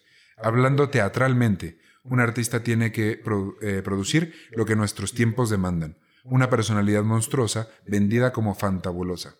James Brown no tiene precedentes. Un hombre tocado por un, poder divino. Él absorbe, él te deja pasmado. Y al mismo tiempo, no te sientes enriquecido. No puedes vivir de lo que él revela. Simplemente lo experimentas y es fabuloso. No mames. Está bonito. O ¿no? sea, en pocas palabras, James Brown es una experiencia. es toda una experiencia, sí. Güey. Brown de pronto tuvo que dividir su tiempo entre ser un, el hombre con el mejor show del mundo y, y ser un empresario. El presidente de King, su disquera, murió y la empresa le cedió, su- eh, perdón, le cedió a su acto más rentable, o sea, James Brown, control sobre muchas decisiones de la empresa. Una oficina propia y jerarquía por encima de todos los demás. a ver, a ver, a ver, a ver, ok. Mm. Eres mi artista más importante en mi cartera. Y ahora vas a ser también ejecutivo Sí, sí, sí. con poder de vas decisión. A, vas a decidir sobre el futuro de esta empresa. Eso es muy raro, no solo ahora, sino en general. Y sobre todo para la época, para un hombre de color. O sea, si me lo pones así pensando... Estamos hablando de 1960, ¿no? La década de los 60. Sí, eh, sí, 60 ya altos. 67. Ah, sí, debe ser que con altos. O sea, a 60 altos desde 65 al 69. Pero mm, eh, sí, no, completamente. Y es que ese era el nivel de impacto que tenía este güey. Y lo vamos, vu- vuelvo y repito, lo vamos a estar viendo constantemente en varios episodios. Muchos de los artistas más grandes de la historia de la música repensaron su estrategia. ¿Repensaron es una palabra? Sí. repensaron su, su estrategia y su música basados en lo que estaba haciendo James Brown, güey. Fue tan revolucionario y fue tanto el impacto que generó que todo el mundo dijo, ay, güey, tengo que ver qué onda. O sea- Johnny Cash, Elvis Presley, todos, güey, todos, todos, todos, todos. Bueno, en Presley puedo verlo. Ajá. Eh, Michael Jackson tenía tres Claro. ídolos, uno era este güey. Ahorita vamos, al ah, ya, perdón, un poco más adelante vamos a ver qué, cuál fue su legado. Pero ahorita, en el momento de la historia en el que estamos, está generando un impacto mundial de decir, la música no puede seguir siendo lo que es porque este güey está haciendo algo muy cabrón. James Brown redefinió, o más bien creó, si me, si me lo Ajá. permiten, el concepto de showman. Totalmente, Ok. completamente. Sammy Davis Jr. lo em, eh, hizo el camino de tierra, James Brown lo pavimentó, lo hizo de oro, puso luces, semáforos. No, no, no, no, solo lo hizo dedo. Puso lentejuelas, güey, para que brillaran en la noche cuando le pegaban las luces. Sí, sí, porque es que estoy pensando en eso, por eso digo, en Presley lo veo. Como la vestimenta, bodies completos, donde se te marca el paquete. Eh, ¿Sabes? Como todas esas cosas que llaman la atención. Y bueno, no, no, no son lentejuelas, pero tenía elementos brillantes como los costados. Ya de grande, sí. Sí, sí, Entonces sí. veo como esto que dices de Brown y pienso en Presley y digo, claro, uh -huh. influenció. La primera etapa de Elvis es el de Jailhouse, el de bailo sexy y me muevo y todo, pero hasta ahí. Y trae como el trajecito, la playa. Ajá, es muy, es muy simple. Sobrio. Y la etapa final de Elvis son lentejuelas y plumas y un show. Y gordo y cocaína.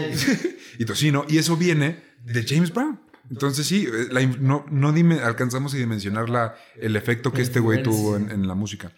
Entonces, de pronto tuvo que, ah, perdón, sí, eso fue lo de la, lo de la empresa. Entonces le dan todo este poder en, dentro de su firma discográfica.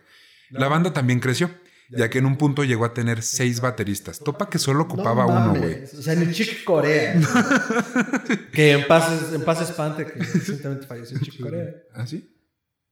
Híjole, rompí la temporada del podcast. Olviden esto. Sí, recientemente okay. falleció Chick Corea. Ah. Eh, los ritmos, los ritmos aguacate. Los ritmos también cambiaron, como en la canción Cold Sweet. Es la mejor palabra para agarrar otra vez el ritmo en, en la lengua, te lo juro. Güey, aquí hay de todo. Está la música, está el ocultismo a veces. Consejos. Y consejos para locución, güey. No mames, tenemos todo. Quédense, suscríbanse, ven campana. Eh, los ritmos también cambiaron, como en la canción Cold Sweat o Sudor Frío, en la que se puede empezar a notar cómo se comienza a desarrollar The One. Pero, mi querido y barbado arroba Terrix, ¿qué es The One? Pues, The One, o el único, era un ancla, un ritmo que lo ponía en contacto con su pasado y con quien se había convertido, tal vez también con quien quería ser. Una vez explicó que, cito, The One se deriva de la tierra misma, eh, de los pinos de su infancia. Y lo más importante es, está en el ritmo alto. Un, dos, tres, cuatro. No el clásico y blusero un, dos, tres, cuatro, en el que se escriben la mayoría de las canciones de blues. Su banda lo describe así. Yo sé que ahorita está un poquito confuso, pero ahí van. La, la banda lo describe así, cito. Aprendí a hacer lo que James Brown llamaba The One. Verán, yo cantaba así y eso no llega de un día para otro tuvieron, perdón, me equivoqué en la cita. Verán, yo no cantaba así, perdón, perdón. Yo no cantaba así y eso es algo, no llega de un día para otro. Tuvieron que enseñarme a pegar con el pie en el piso. En la iglesia tú pegas con los dedos, entonces tienes el pie así, tú cuando vas a la iglesia y escuchas gospel, empiezas a hacer el zapato así, tú, tú con los dedos. Tuvieron que enseñarme a pegar con el talón, porque con James Brown tenías que hacer algo completamente diferente, lo cual ahora llamamos funk. Entonces empezabas a hacer... ¡Ay, cabrón! Ay, güey, ya, Eso es The One. lo veo, lo veo. Y él lo inventó, o sea, él, él- él empezó a generar eso. Y no es, no es algo tangible, es algo que él iba con su banda, escuchaba a alguien tocar y decía, tú tienes The One, tú te quedas. Tú no tienes The One, tú no te quedas. Es que explica, no, no, no, no, no te lo puedo explicar. La banda te va absorbiendo y te va enseñando ese ritmo que ahora llamamos funky. Entonces, eso es. Ok, ok, ok, ok. Eh, creo que tenemos como compases y ritmos justo como el compás que él escogió para poder darle el ritmo a su música. O sea, justo qué notas van marcadas. Porque, a ver, rápidamente, teoría musical 101. 1, 2, 3, 4. 1, 2, 3, 4. O sea, ese es el compás que nos enseñan normalmente en las escuelas Sí. para entender los principios básicos de la- del ritmo. Pero entonces tenemos, no sé, por ejemplo, el vals, un ejemplo que según yo es 1, 2, 3, 1, 2, 3, 1, 2, 3. Tiempo. Las niñas que tuvieron 3 años, No. o niños, que seguro también algunos que presentaron en sociedad. ¿Dijiste tres o quince? 3. No, no, la presentación en sociedad normalmente en las, en las culturas donde todavía se hace o se hizo es a los 3 años. Ok. Entonces, si te hicieron 3 años, te presentaron en sociedad y luego tus tíos se pusieron la peda. Bien bastardo. Entonces, bueno, es 1, 2, 3, 1, 2, 3. Entonces, eso nos da el ritmo de acuerdo a el tipo de música que estemos queriendo crear. ¿Mm? Y ahorita que dijiste, güey, es la base del funk, fue, no mames. Porque ya no es un, dos, tres, cuatro, es Un, dos, tres, cuatro. Un, dos, tres, Un, cuatro. dos, tres, cuatro. Un, dos, tres, cuatro. Entonces, es como todo este ritmo. Híjole. Estacato del funk. O sea, todo este sonido que se hace en el funk, como que se apagan las cuerdas, sobre todo la guitarra se nota mucho con. No Y sé, empieza, pienso- empieza a ser mucho bajo también. ¿Saben ¿sabes? qué, ¿saben qué canción deben de escuchar? Perdón, voy a, Sí, voy a- sí, sí. voy a tomar un poco el control del programa. Adelante, por voy a hacer una favor. recomendación. Eh, Superstition con Stevie Wonder. Ajá, ajá. Eso es muy funkeado. Eso es funkeado. Entonces, creo que si lo escuchan ahí les va a quedar como muy claro a qué nos referimos. Y bueno, se escucha seguro a todo James Brown, ahí va a ser muy evidente. En la playlist. Que va a ver. Que va a estar- miren, Si están en Entonces, YouTube, está ahí abajo. eh, me impresiona porque, eh, digo, hicimos el chiste de volver al futuro, pero sí son estas figuras que marcaron el sonido, ¿no? Completamente. Este güey, si ustedes al día de hoy dicen, a mí no me gusta eso del funk, güey, a mí me gusta el rap, el rap no existiría. El ritmo de que hoy tiene el rap no existiría sin James Brown. No. El rhythm and El blues. hip hop, güey. El hip hop, el blues. El blues actual tiene influencia de James Brown. Cambió completamente de lo que era a lo que es gracias a él también. Sí, digo, ya hablaremos de figuras míticas como Robert Johnson, que marcaron las bases del blues, ¿no? Sí. Pero claro que ha evolucionado en 1920 y si no escuchan una rola de Robert Johnson y escuchan una rola de 1980 blusera, la que quieran, Y.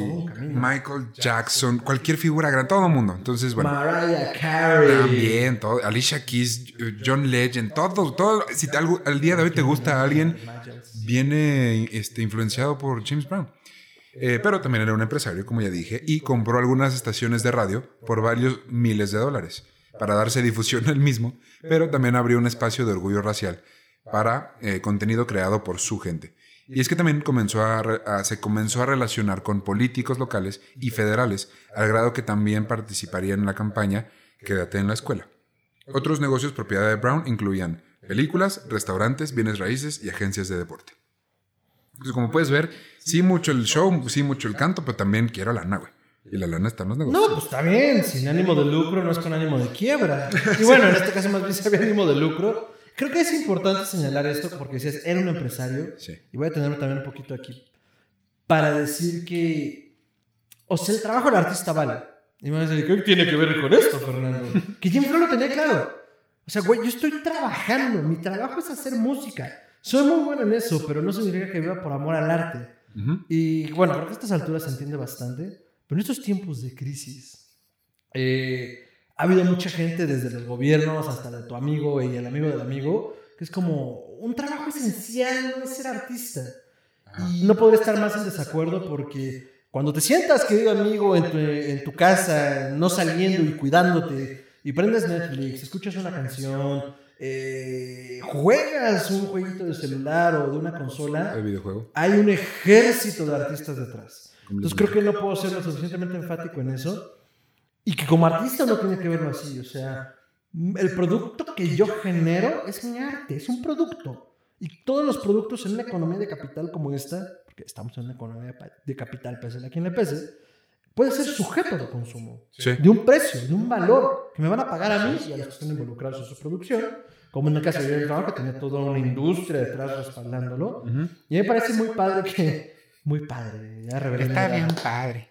Que en esa época, con todas las dificultades que había para un hombre de color y para un artista, pues tuviera esa visión y pues lo llevara. Digo, al final creo que era mucho control lo que tenía, Sí. pero su disciplina, que era también para él, pues lo llevó a alcanzar eso y a tener esa visión de sí, mucho artista, sí, mucho mi música, sí, mucho.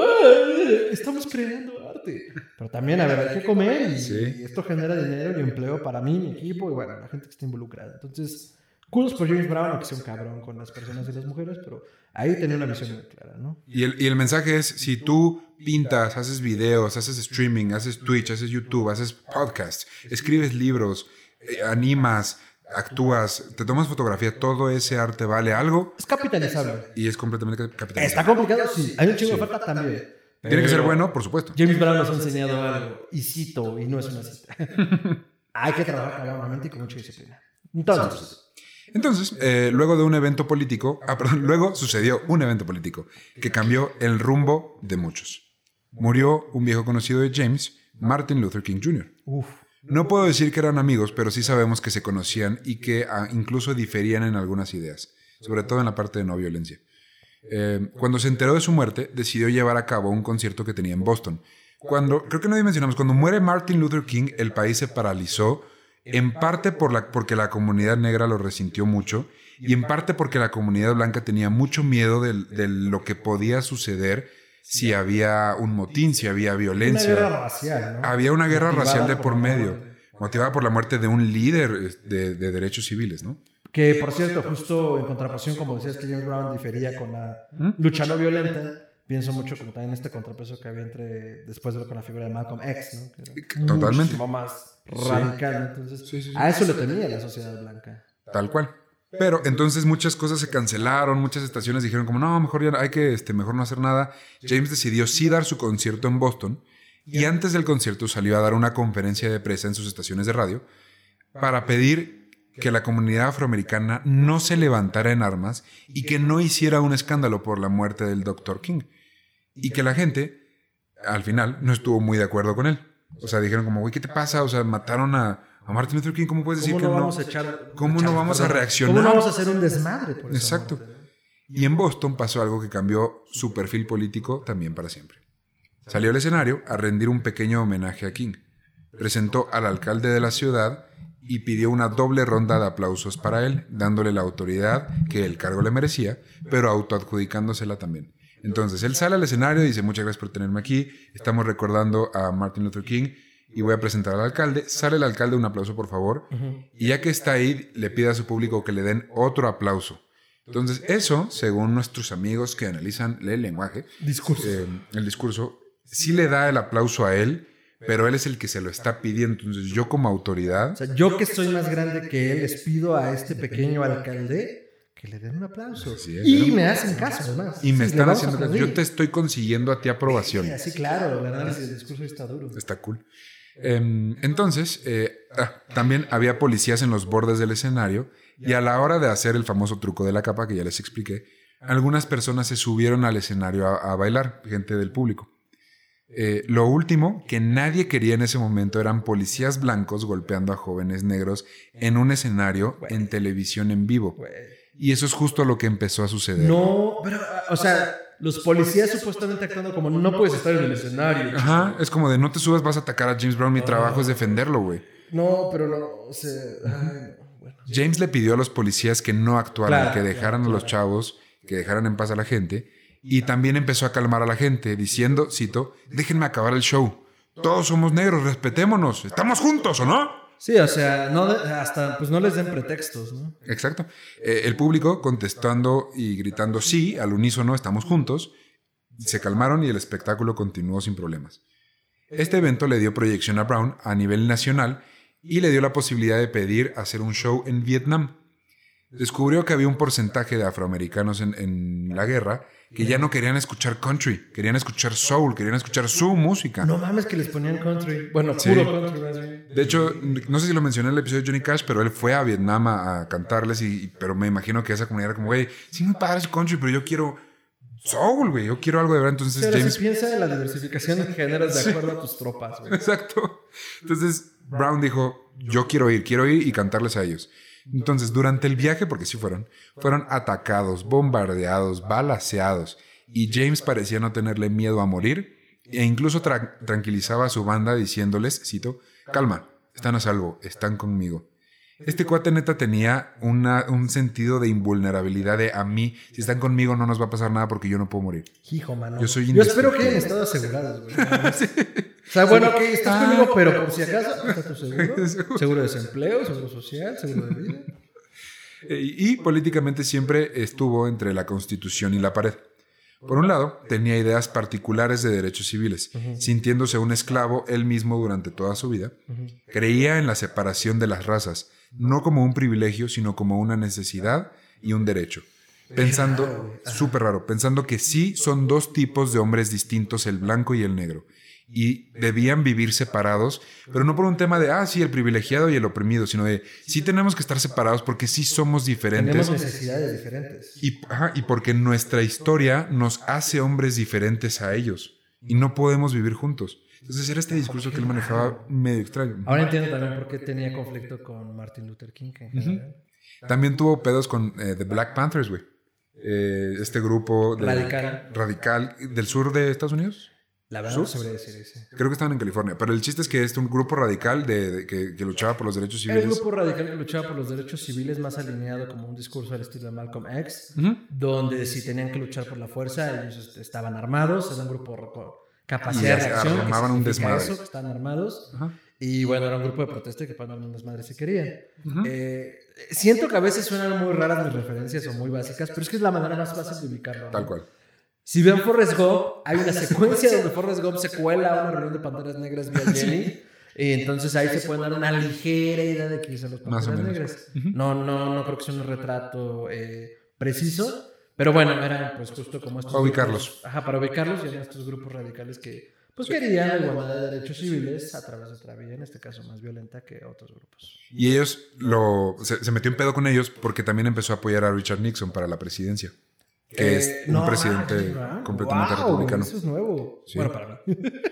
Para este punto, su música había migrado, o más bien creado, el funk. No mames, qué, qué rico está eso, güey. Cito, el funk es imaginación, una práctica vieja en una nueva era. Bateristas y bailarines pasándoselo uno al otro, conversando. Los bateristas llevaban los tiempos, pero eran los bajistas quienes llevaban el ritmo. ¿Los qué? Bajistas. Perdona, es que no te escuché. Los ah, bajistas, chiste de bajistas. Estúpido. Y yo todavía te lo repito. Los bajistas, güey. No, Los bajistas ya nos dejaron de seguir. los dos bajistas. Ah. Eh, un día, después de un concierto en Filadelfia, la banda pasaba por el rutinario proceso de salir por la puerta trasera del, del estadio, saludar a algunos fans que lo, eh, lo seguirían algunos metros cuando iban en la limusina antes de renunciar a su persecución de autógrafos. Ok. Entonces salían por la puerta, se metían en su coche y se los un rato y luego ya se rendían. Pero hubo un chico que no se detuvo.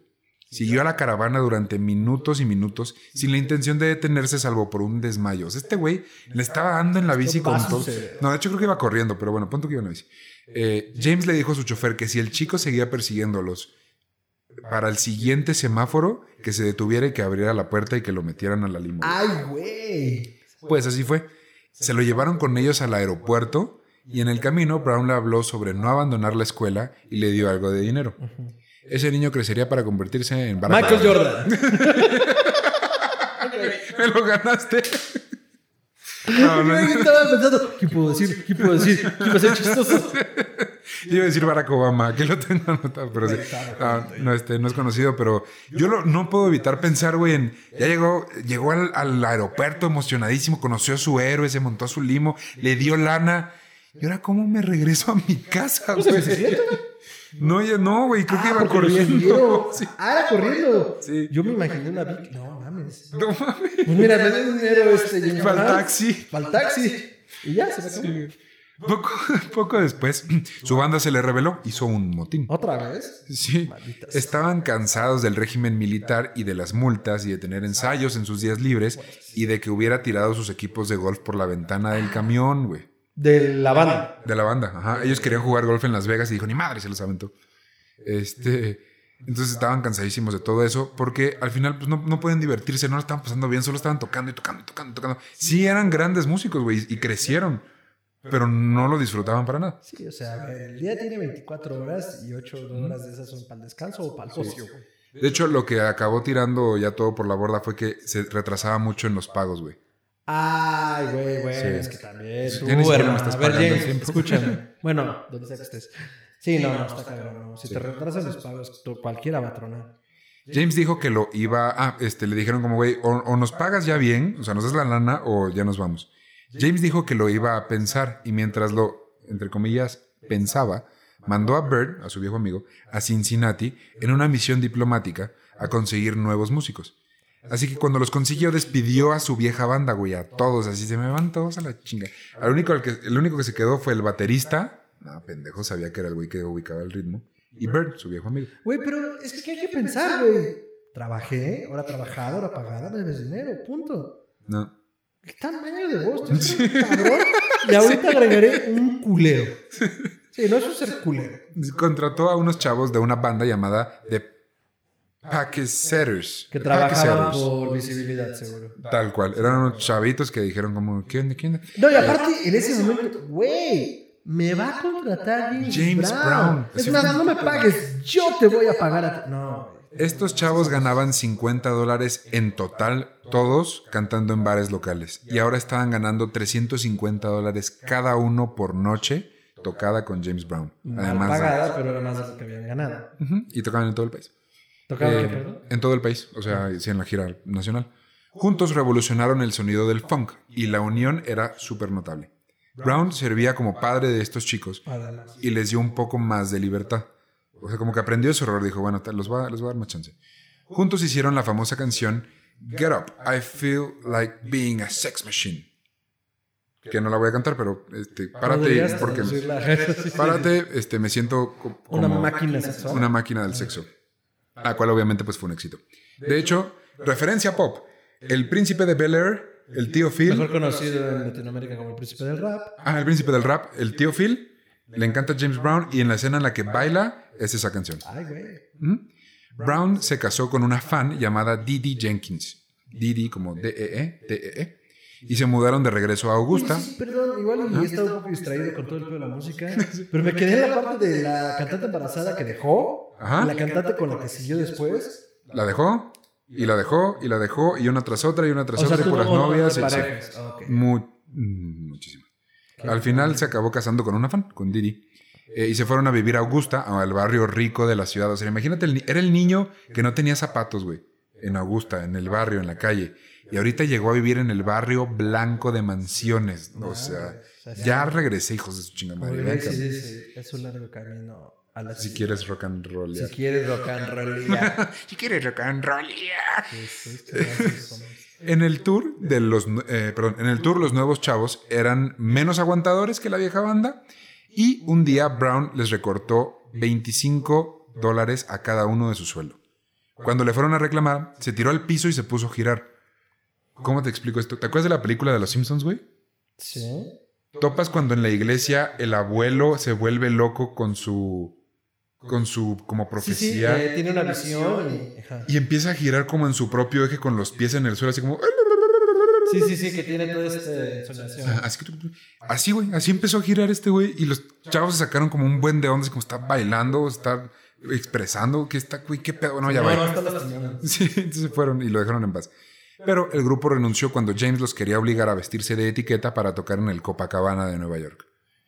Y cuando estos chicos se fueron, algunos viejos Flames regresaron, eh, se sumaron con otros músicos y armó una nueva banda completamente. Ok. Entonces Sí. cambia de banda como de calzones. Sí.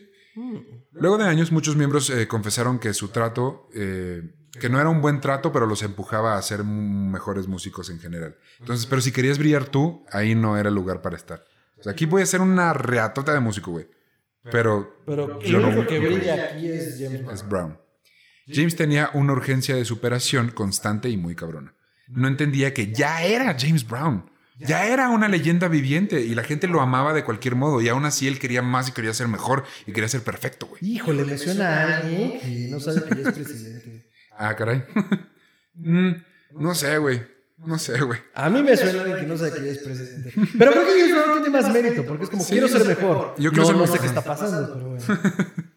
Cuando una banda de las que les abría los conciertos comenzaba a tener demasiado amor, les paraba el show y salía él a dar el señor espectáculo. Es decir, él tenía su banda y su concierto y todo. Pero, ah, Fer, pues ¿por qué no abres tú el concierto, güey? Ah, súper cool. Y si veía que la gente te empezaba a amar a ti, o sea, tiraba la cortina, güey. Decía, ni madre, güey. A la chingada, vámonos. Ya voy yo, ¿qué onda? O sea, dieron pedo mucho como de amor propio, ¿no? Sí, también, a lo mejor un Güey, ya lo lograste, ya. Quiero que me amen a mí, no, no a este güey. Cuando Star Day, una firma de Nashville discográfica, compró a King Records, la firma de James, James volvió a encontrar una lagunilla en su contrato ¿Para hacer qué? para irse a grabar con Polygram, que es otra firma discográfica. Es como que él como que iba y venía entre firmas, güey. Eh, James tal vez no había acabado la primaria, pero tenía un señor IQ superior y tenía mucho barrio, cuando revisó el contrato de Polygram, pidió que agregaran una nota que nadie peló, güey. Fue como, ah, ¿pueden agregar esto? Ah, sí, güey, está bien. Y lo agregaron.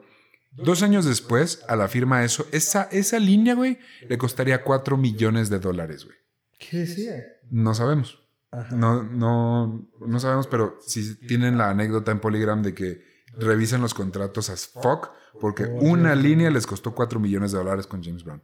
Y aún así, Poli decidió financiar su jet privado, le dieron una oficina, libertad creativa, miles de dólares por adelantado y un contrato de cinco años.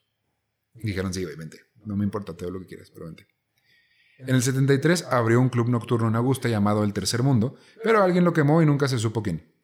Eh, y el dinero corría a mares, solamente en efectivo, puro cachete. Puro cachete. Sí, la muerte de los impuestos, hijo. Justo, ahorita, ahorita vamos a llegar ahí. Ah. Ya casi llegamos, pero ya. Claro que sí, pues. Sí es el showman por excelencia, seguro tuvo pedos con, con, el SAT. Tuvo una cuenta bancaria con algunos millones de dólares, pero el resto lo escondía en su casa, lo enterraba en su patio. En efectivo. Y en distintas ciudades, en efectivo. Y ahorita al final te voy a contar una anécdota chistosa. Está, está increíble, güey. Mira como las ardillas, cabrón. Sí, las escondía en, en los árboles. en la bosque. Ese güey, maldito sea. Siempre guardaba fuck you money, que era para sobornar o pedirle a la gente que lo dejara en paz. O sea, tenía casi un fajote de lana en su, en su bolsa siempre. ah, me está molestando. Tengo, Ranchero, eh, también le regalaba dinero a su gente desde 5 dólares a niños para que se quedaran en la escuela, hasta aventar una lluvia de billetes desde la ventana de su limusina a la gente que lo iba a ver. a la Rockefeller, güey. Como dueño de un negocio, quería siempre controlar todo, no sabía delegar y no confiaba en nadie, así que solo pagaba las cuentas cuando era absolutamente necesario y él tomaba todas las decisiones. Así que muchos de sus negocios cerraron en friega, güey, la neta no era un buen Sí, pues porque no delega, o sea, como decías, al no delegar, pues no te lo administra y pues no vas a estar ahí todo el tiempo. Y si no estás tú ahí y haces el control, pero no. Administración financiera. Les digo que aquí sí, todo. Aquí aprendemos de todo. Es un podcast multicultural y multitemático. Eh, después, ya, de grande, esto ya es adulto, ya adulto, ya más grande. ¿Adulto o adulto mayor? Adulto, no, adulto, adulto. Eh, se ganó el apodo El Padrino del Soul, gracias a la película Black César, para la cual hizo la banda sonora aunque no realmente, o sea, no, hizo la banda sonora, la aprobó y ya, pero los, los, verdaderos genios detrás de la banda sonora de la peli fueron sus músicos. Él realmente no hizo mucho. Ah, ok, eran sus músicos, tienen mi bendición. Como película producida por Guillermo del Ah, punto. Y, pero él pues salió como con el nombre y le pusieron el padrino del soul. Y por esta época llegó el viejo némesis de las leyendas musicales. Hacienda. Hacienda. Hacienda. Como diría el doctor. El SAT. Haciendo. Sí, güey. Nixon le ayudó a que sus cargos. Ah, porque Nixon era su cuate, güey. Ay, ¿cómo no, tiene cuates así, güey? Sí, güey. Entonces Nixon le ayudó a que los cargos del SAT pasaran de ser civiles, pasaran a ser civiles, no criminales. O sea, le ahorró una condena bien densa. Pero aún así no le pudo ayudar con tal cual la demanda, porque, güey, es el presidente. Pero, pues, tienes que pagar algo. Eh, entonces, la ley le estaba encontrando muchos muertos en el closet. Al final de 1974, dijeron que debía 2.237.817.77 dólares. De impuestos nada más. La, la Comisión de Comunicaciones Federal lo estaba investigando porque debía dinero de la compra de sus estaciones de radio. Ves que te dije que compró algunas estaciones. Teddy, el hijo más grande de James y quien se le pare... Ah, ok, bueno. tuvo hijos. Tuvo hijos. Teddy, el hijo más grande, y era el que más se le parecía y estaba estudiando música y tal. Eh, lamentablemente falleció en un accidente automovilístico un año antes. James lo lloró por se, eh, perdón, James obviamente lloró su muerte, pero al día siguiente, de regreso en la gira, chambeando, trabajando y cantando como si nada hubiera pasado. Poco después estuvo en un evento en África con B.B. King, Celia Cruz, Johnny Pacheco, Ray Barreto y Mohamed Ali. ¡A la Puro titán, güey. James se llevaba muy bien con Muhammad Ali, güey. Pero, años antes, de hecho esta anécdota ya la he contado varias veces. Años antes, James Brown había declarado que Ali era un cobarde por no querer darlo todo por su país en Vietnam. ¿Tú lo contaste o yo lo conté? Tú, has ¿Ah, contado que Ali, que Mohamed Ali ah, sabía decir como, güey, yo no voy a ir. El servicio militar. Entonces dijo... Más bien desertó y bueno, tuvo Exacto. Entonces dijo, no, él es un cobarde, güey, por no querer darlo todo por su país. James dijo que si de verdad quería exigir un trato igualitario, tenía que dar todo de sí por América también e ir a la guerra si es que se lo requerían. Sin embargo, con los años llegaron a tener una relación mucho más cordial, siendo los únicos que realmente entendían la carga de pertenecer a esa élite diminuta llamada los negros más famosos del mundo. Eh, un día, sus limos, este está chistoso, un día en Times Square de Nueva York, sus limos se, se cruzaron así y apostaron, compitieron a ver quién paraba más el tráfico. O sea, quién neta era tanta la gente que quería ir a verlos Que paraban el tráfico. que paraban más el Por tráfico. favor, dime que hay ganador. Este, hay un ganador. Lo voy a decir al final del programa. Quédense al final. Problemas de gente rica. ¿eh? Así de. Ay, Ay, pero qué qué aburrimiento. Y si detenemos el tránsito compito con mi amigo famoso y rico, a ver quién lo detiene. A ver quién para más. Verde. Ahora, la música evoluciona y por lo tanto el funk también. Con la década, la década, la década de los 80 llegó el género disco, que era mucho más fácil que interpretar del, que el funk. Claro, claro, claro. James la, la verdad es que no lo disfrutaba, pero tampoco era tonto. Migró su sonido a este género y se comenzó a brandear como el hombre disco original. O sea, dijo, güey, esto existe porque yo, por todo lo que yo he hecho en mi vida, así que yo soy el hombre disco original y ahí les voy. Fabuloso. Este, tampoco olvidó su estilo y sacó la canción Get Up, Up- Get Up Off of That Thing, que va algo así. Get up off of that thing. Ah, sí, sí, lo conozco, claro. Sale en la película de los Muppets. De ahí yo lo ubico yo. güey. Pero me gusta mucho. ¿sabes qué es chistoso? Que eso es algo que yo debería de decir por la edad que tengo, no tú. Sí, bueno, está bien. ¿Qué anciano eres? Esta al día de hoy es muy famosa y de hecho aparece en varias películas como los Muppets. Eh, de hecho es cuando eh, piensan que Gonzo es un alien. X. El chiste es que... eh, No solo la conoces, conoces el momento exacto donde sale Jesús el Cristo. La década también se le resume en más problemas legales, ya que Polly, su firma, le había dado adelantos sumando 1.514.154 dólares y querían un hit. Así, güey, ya te di un millón y medio de dólares, dame una canción que sea un cabrón, produce. Sí. Produce. Ay, perdón. Hacienda tenía la suma ya de 17.3 millones en deudas. ¿Pero no había pagado? No ha pagado nada, O güey. sea, ni, tengo mi amigo poderosísimo que es Nixon. Me condonó, bueno, lo que sea, la conmutó más barato. Y no pagué. No he pagado. Tengo para pagar y no pagué. Sí, güey. Sus estaciones de radio debían 94 mil dólares, además de haber incumplido con miles de regulaciones e incluso lo acusaron de no haber acabado de pagar una de ellas. Así como, güey, todavía debes de esa estación de radio. O sea, no es tuya. No es tuya, no la has pagado. Entonces, sí, güey, se empezó como a meter No mano. mames. Pinche El. El FBI lo comenzó a investigar porque, porque le pagaba a los DJs para que tocaran su música. O esto es ilegal. Sí, me imagino. Ahora, este es un tema aún más grande de que a lo mejor vamos a platicar un poco después porque fue todo un tema, pero al final Frankie Cocker, que era considerado la figura más importante de la música en el mundo, era un DJ de Manhattan que era cabroncísimo, era una super influencia en el, en el negocio. Entonces él fue a la cárcel porque te lo terminaron culpable de haber aceptado a lana de Brown, aunque no directamente. Un güey salió a decir, no, es que Brown no sabía nada, yo era el que le pagaba.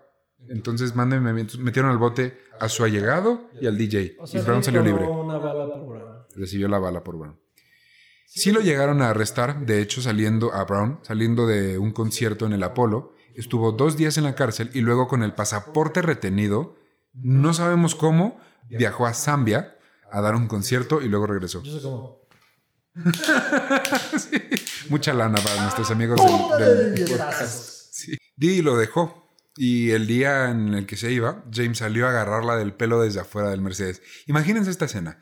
Gran mansión. Didi entra a su Mercedes-Benz con los niños. Y justo cuando está a punto de arrancar, este güey mete la mano y la agarra de los pelos. No mames, de cualquier pinche película culera con un güey culero como James Brown. En ese momento, Didi cierra la ventana en chinga, güey, atrapando su brazo entre la ventana No y el mames. coche, güey. Y se arranca. Entonces James así de, no mames, dame mi mano, güey. Ah, ¿por culero? Sí, y- ¿Por culero? Obvio, merecidísimo. Se fue muchísimos metros así, güey. Y Didi se fue escapando hacia las dulces tierras del divorcio. Entonces, pues, se quedó sin Didi. Las dulces, tío. Para este entonces, Brown comenzaba a perder audiencia y por lo tanto dinero. Pero fueron las películas las que salvaron al hombre más trabajador del mundo del espectáculo. Primero salió en la película Blues Brothers, una comedia que le dio visibilidad a una audiencia joven y blanca. Que no recuerdo quién las... O sea, no recuerdo los dos protagonistas, pero uno de ellos es Dan Aykroyd, ¿no? De Los Cazafantasmas. Correcto. Entonces salió ahí.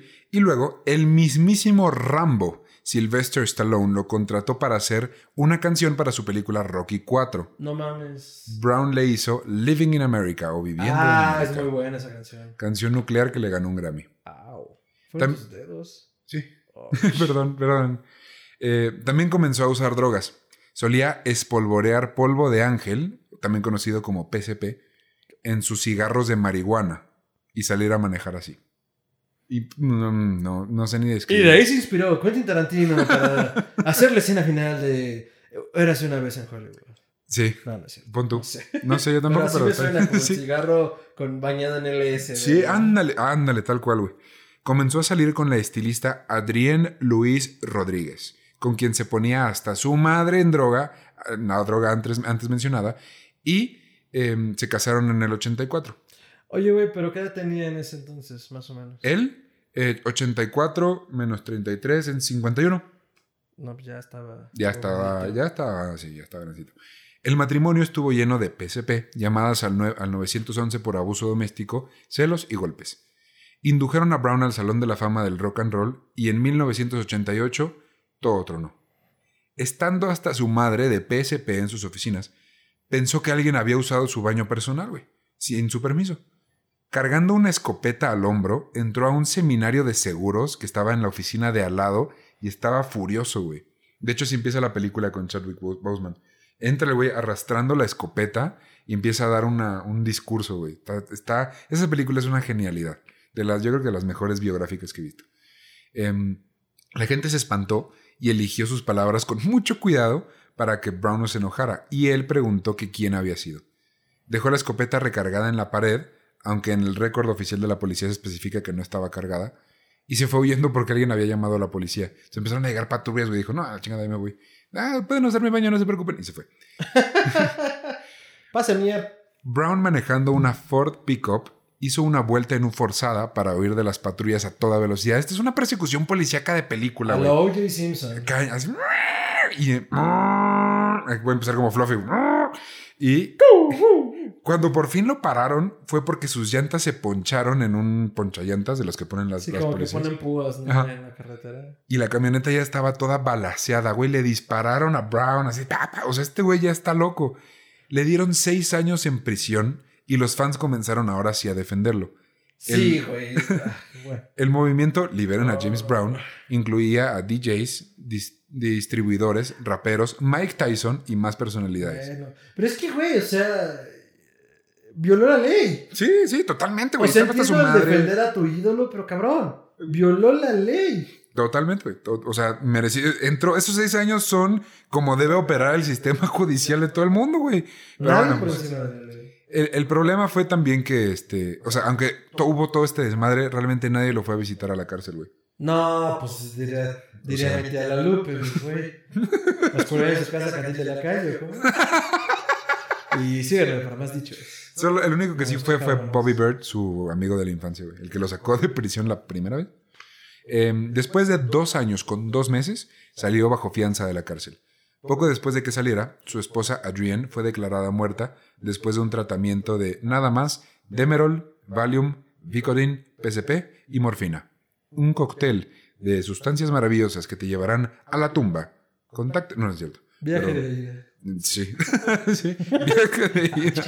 Sí. No manches, se dio un viaje. ¿De qué? De ida. güey. Somos unos tíos. Eh, y, como sabemos, la edad no acaricia. James llevaba ya tiempo sin poder hacer sus acrobacias de siempre y su mente también comenzaba a glitchearse. Cuando comenzaban los ¿Habrán sido noventas... las drogas, güey? Yo ¿Tú creo que sí, güey. Un poco de todo, ¿no? Pero sí.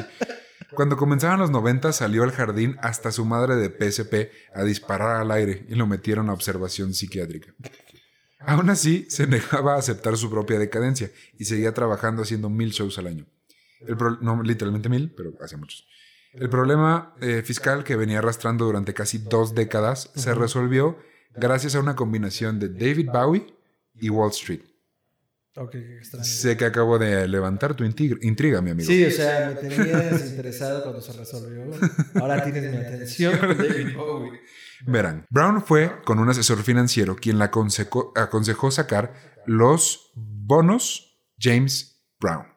Bonos que valían por futuras regalías de la música del artista. Recibió 30 millones por adelantado y santo remedio. Esto ya lo había hecho David Bowie años atrás. Entonces, literalmente fue así. Yo voy, compro un bono en Wall Street que de la música que saque James Brown en los siguientes 30 años, a mí me tocan regalías. Sí, mi, mi, mi activo que estoy comprando va a valer algo cuando James Brown esté produciendo a partir de cierto momento. Que siento que ya es la última de las opciones porque pues, ya pierdes tu derecho sobre las, los ingresos de tu música. esperado. Sí, sí, sí. Ajá, pierdes derecho, sobre, derecho sobre, los ingresos, no música, según yo. Ajá, exacto. Pero no estoy seguro. Ajá. Poco después le diagnosticaron diabetes y en 1999 se sometió a una operación de próstata. Dos empleadas lo demandaron por abuso sexual, violación y despido injustificado, aunque solo tuvo que responder jurídicamente por el despido injustificado. ¿Lo demás que se arregló por fuera? No, el juez dijo no procede. No, no, no sé. No sé. Digo, no me extrañaría de James Brown. Completamente. 100%. Es más, yo estoy inclinado a creer que sí es. Yo, yo, Fernando Santamaría, que mi opinión no importa, estoy siempre estoy seguro que, James Brown, seguro. Para este punto, 99, o sea, Milos no ha dejado las drogas. Sigue con su. Me queda claro. Hasta que no digas lo contrario, me queda claro con estas personas. Conoció a la cantante Tommy Ray, o Ray. Se escribe Ray, ¿es Ray? No está Alex aquí para corregir mi inglés, pero Ray. Ray. Em, tenía la mitad de su edad, como unos 25 años, y de su amor nació James Brown Jr. Qué original. Se casaron seis meses después, en el 2001. En 2002, sus hijas Diana y Yama lo demandaron por el dinero de las regalías que le correspondían, porque, verán, James Brown había nombrado beneficiarias de las regalías a sus hijas, probablemente para esconderle dinero a Hacienda. Sí, me gustaría decir que era su patrimonio, pero no. Por supuesto. Más un movimiento fiscal. En 2003 declaró que todo le dolía, pero que podría seguir trabajando hasta que su cuerpo se diera. Se separó de Tommy porque lo arrestaron por una llamada en el 911 donde se le acusaba de abuso doméstico y las fotografías de la estación de policía fueron usadas como burla al estado decadente del cantante. Lo arrestaron, llega la policía, le toman los típicos este, mugshots de, de la prisión y ya sale así con, la con los dientes así chueco, los ojos ya viejo, despeinado. Y para alguien que cuidó su imagen durante toda su vida, esto ya fue como de güey. Sí, o sea, nada que ver la denuncia. no, para nada. También comenzó a tener alucinaciones y paranoias acerca de que el gobierno lo estaba vigilando, que había espías en los árboles que pasaban por la carretera y que le querían robar sus ideas con satélites en el espacio. Mira, no era para menos. Cuando le habías debido tanto al pinche SAT, güey, pues ya está, yo estaría paranoico. También decía haber hablado con Dios mismo y se quejaba de haber sido un esclavo durante toda su vida. Tenía un tema con la esclavitud también. Y ah, aún así logró cantar en el evento Pavarotti and Friends en Italia, con una versión de It's a Man's World junto con Pavarotti, y el tour seguía y seguía durante, o sea, por todo el mundo, Era amigo de Michael Jackson, a quien el joven rey del pop acudía por consejos. En cuanto, yo creo que en parte ser tan joven, ser tan famoso y ser negro se identificaba y pues eran cuates, entonces le pedía consejos. Sí, digo, y ya hablamos como que Michael Jackson, toda esta banda. Sí, su eh, estilo. No, y jaló de James Brown con toda esta, todo, esto, este es madre de ser showman, pues seguro, seguro lo buscaba. En 2004 tuvo una segunda operación de cáncer de próstata exitosa y en mayo del 2005 le revelaron una, bueno, más bien revelaron una estatua en Augusta, Georgia, de su carita preciosa. No tan preciosa. En 2005, a sus 73 años, hizo 81 shows en Europa, Marruecos, Tokio, Estonia, Turquía y todo Estados Unidos. Madres. El 22 de diciembre del 2006, durante una visita al dentista, James Brown parecía medio oído, así que lo internaron en el hospital de Augusta. Le diagnosticaron fallas cardíacas y neumonía, y lo tuvieron en tratamiento durante tres días, hasta que el 25 de diciembre del 2006, a la 1.45 de la mañana, después de tantos bailes, de tantos gritos, de tanto funk, James Brown daría su último respiro.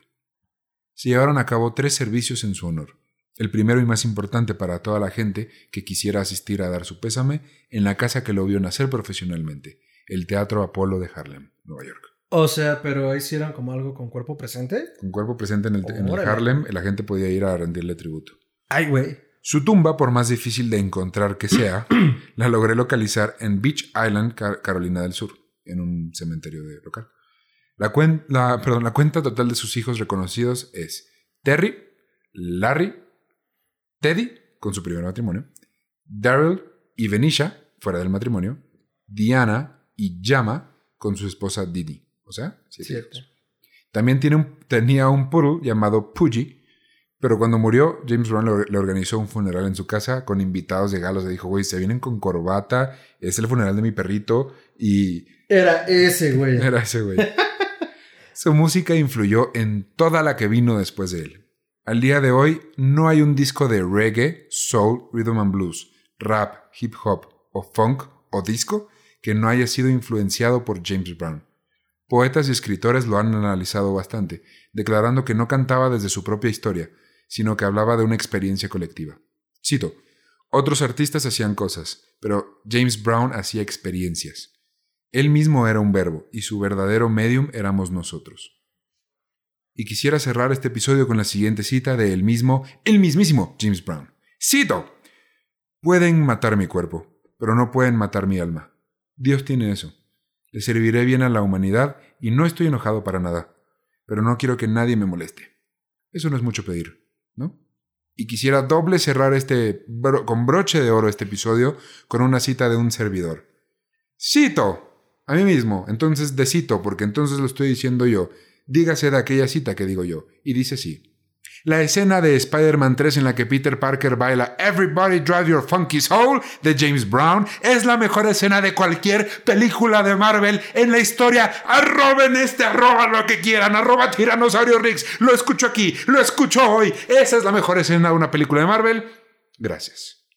Y esa fue la historia de James Brown. Yo sintiéndome mal por mi chiste del hombre araña, de haber sabido que cerrarías así, me hubiera aventado los 20. fue una gran escena, fue una gran escena. La mejor, güey, la mejor de Spider-Man. Esa fue la historia, ¿te gustó? Madre santa, James Brown está cabrón.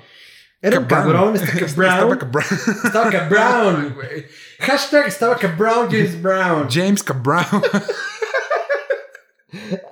Nos van a demandar.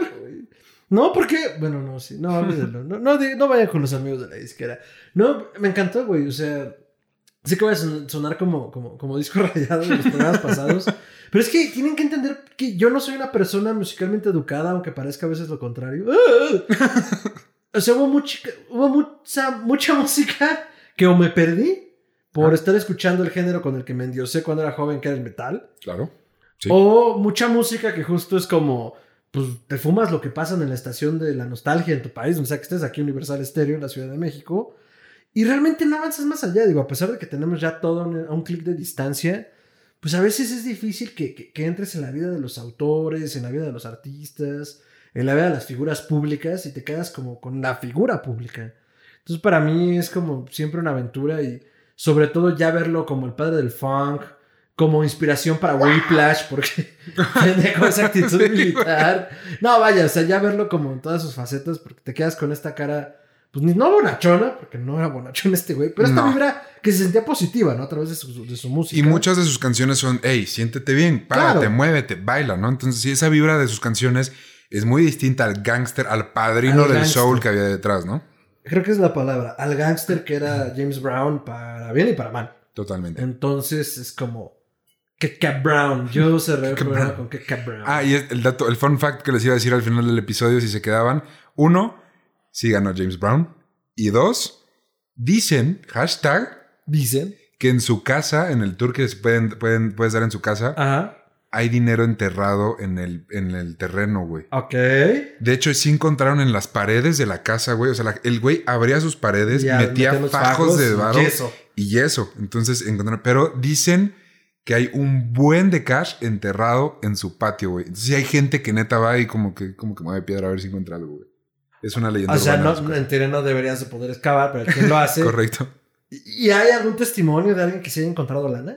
Hay, hay, gente que de repente dice como, oye, güey, pues, ¿y qué onda? No sé qué. No, sí, en el garage encontraron, enterraron así, eh, desenterraron un, una este, bolsa llena de lana. La neta es que ya para el día de hoy ya debe de estar bien podrida esa lana, pero dicen que hay antes No, y seguro mucha ya ni de valer, por, porque, pues, no sé, o sea, hay billetes que salen, salen de circulación y pendejadas así.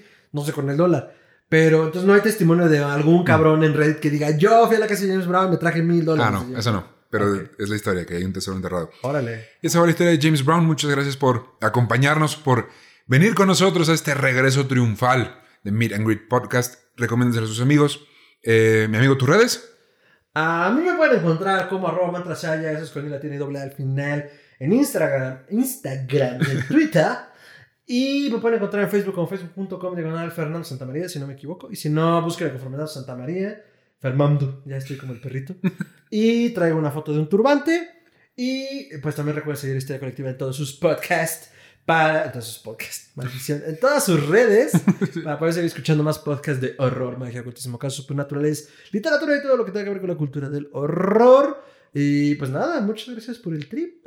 No, muchas de nada. Aquí eh, recuerden que este podcast lo pueden encontrar como arroba Podcast, eso es MGR T podcast en todas las redes sociales y ahí estamos compartiendo las notas del episodio, videos musicales de estas personas y en general muchas cositas. Y a mí me pueden encontrar como arroba tiranosaurio Rix en todas las redes. Gracias por acompañarnos y por estar aquí con nosotros. Los queremos mucho.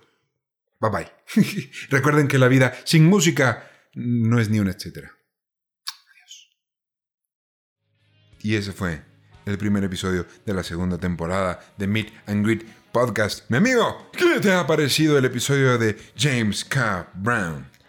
Eh, muy bueno, eh, estamos muy browns porque empezamos el outro con mi cara, se quedó fija, entonces me vieron viéndote un ratito. Pero bueno, ya. Impresionante, muy K. Brown. Eh, era un hijo de la chingada. O sea, me, me ciño a mi opinión de Jerry Lee Lewis, por ejemplo. Pero sabía lo que quería, sabía cómo alcanzarlo, lo hacía. Es una pena que haya sido expensas de otros de esa manera, porque en realidad es con lo que me voy. O sea, sí era un luchador, pero tú conoces mi opinión con determinadas figuras de la farándula y de la tecnología. O sea, no. Sí. Creo que se montan mucho en el trabajo de otras personas. Y son los grandes Da Vincis de nuestra época. Te estoy viendo Elon Musk. Y no, la neta es que no lo son. Entonces, James Brown, y yo soy muy enemigo ya de estas historias de es que me hice solo. No, güey, no, nadie se hizo solo. Absolutamente nadie. Entonces, creo que él andaba mucho como en esta onda de la inseguridad de dónde venía. Y pues era como yo puedo, y claro que podía, pero en ese proceso de una autosanación muy tergiversada, de lesnaba el trabajo de otros, entonces pues eso creo que no está chido. Sí. Pero pues definitivamente lo que él hizo desde su parte creativa, que era el input que metía duro también, aparte de la disciplina, eh, pues marcó la historia de la música, eso es un hecho. O sea, eso no se lo va a quitar nadie. O sea, ninguna, ningún tipo de historia está limpia, ningún, ninguna historia es completamente blanca. Siempre hay tonos de grises, siempre hay cosas que no nos van a gustar, pero nadie le puede quitar y nadie le va a negar que ese güey moldeó lo que al día de hoy conocemos como música. En cualquier Sí, género, creo. sí, o sea, ni siquiera... Me pon tú que nunca tocó el country, pero... O sea, como un ejemplo. Pero aún así, eh, todos, o sea, hay muchos géneros que al día de hoy no- o no existirían o no serían lo que hoy les encanta si no fuera por esta persona. Entonces era importante tocarla, era importante platicar, porque aparte, bueno o malo, te caiga bien o te caiga mal, es una gran historia. güey. No, y hay cosas, ajá, hay cosas que, hay que hay que reconocerle. Y sí, la historia es tremenda. Sí, muy divertida, güey. Entonces, eh, gracias por haberlo escuchado. Eh, si quieren conocer un poquito más a detalle la historia de esta gran persona, les juro que hay mucho más. Aquí se quedó eh, lo que a mí me pareció más interesante, lo que a mí me gustó más, pero hay muchos más detallitos, más cositas, más números. Entonces, eh, para eso es nuestro gran outro. Así que primero les quiero recomendar este libro. Está brutal. Se llama The One, como el ritmo de James Brown. Es este de aquí. Se, te lo pongo en cámara. Así, ¿Solo tú me dices dónde. Ah, acércalo a tu cara un poquito. Ah. Ah, mi A cara. tu cara. Ah, mi cara. Ya, ahí sale claramente. Ok. Entonces, es este, lo escribe eh, R.J. Smith o R.J. Smith. Lo encuentran en Amazon. Se les va- se va a tardar un poquito en llegarles si lo quieren físico, pero está en Kindle si lo quieren. Sé que está en iBooks también de Apple. Entonces, eh, si quieren conocer más la vida de este güey y, y de cómo influenció un poco más, ahí está el detalle. Y si quieren simplemente sentarse a disfrutar una gran película y no solo eso, sino una gran actuación de nuestro Pantera Negra de eh, Chadwick Boseman. Está la película que se llamó... Ay, uy, ¿cómo se llamó? Perdón, se me olvidó. Ahorita, se los- ahorita les digo el nombre exacto. Pero eh, está súper cool, güey. O sea, es, es sí su historia y se van saltando como capítulo con capítulo. No es tanto el detalle, pero sí es... eh, lo, lo abordan, la actuación de este güey es muy chida y lo abordan desde un punto de vista de, de sí, güey, o sea, era un cabrón. Y su actuación sale de cabrón, o sea, sí no es... sabía. ¿De qué año es? acaba de salir, güey, es de 2000, es 2015, 16. No, bueno, acaba de salir. O sea, bueno, no acaba de Es salir, pero 2021, no es, del, no es del 96, güey, o sea, Cuando como la de Boseman Jeremy. tenía como 10 años, yo creo. Es, perdón, se llama Get On Up. Get Up, Get On Up. Ese viene de una canción de James Brown. Se llama Get On Up del 2014. Em, la yo la encontré en eh, Amazon Prime, pero este, no sé si todavía esté. Y si no está, búsquenla, se los juro, no se van a arrepentir, está muy divertida. Es de la historia de este hombre, no se guarda nada, no lo santifican como algunas otras películas. Dicen como, este no cometía pecados. No, sí, güey, este güey era un cabrón. Abre con la escena de la escopeta en la en este el seminario, Y, y, abordan muchas cosas. Entonces, muy recomendada. Pónganos en los comentarios si les gustó el episodio, si les gusta la vida de esta persona, si les gusta su música. Ahí va a estar la playlist que se llama M ampersand G, dos puntos, episodio 11, eh, James Brown. Pero si no, aquí está el link abajo, nomás le tienen que picar y se van directo para ponerle corazoncito a la playlist y poder escuchar la música que está bellísima. Gracias por seguirnos, gracias por escucharnos, llegar hasta acá. Em, no creo que nos quede más más que recordarles que nuestras redes son mgridpodcast, arroba mgrwt podcast. Y ahí vamos a compartir el tráiler. Si hoy es jueves, vamos a estar compartiendo el tráiler el miércoles de el siguiente episodio que también va a estar buenísimo. Entonces, vayan a seguirnos en todos lados. Gracias por llegar hasta aquí, los queremos mucho. Un besote hasta sus casitas. Adiós.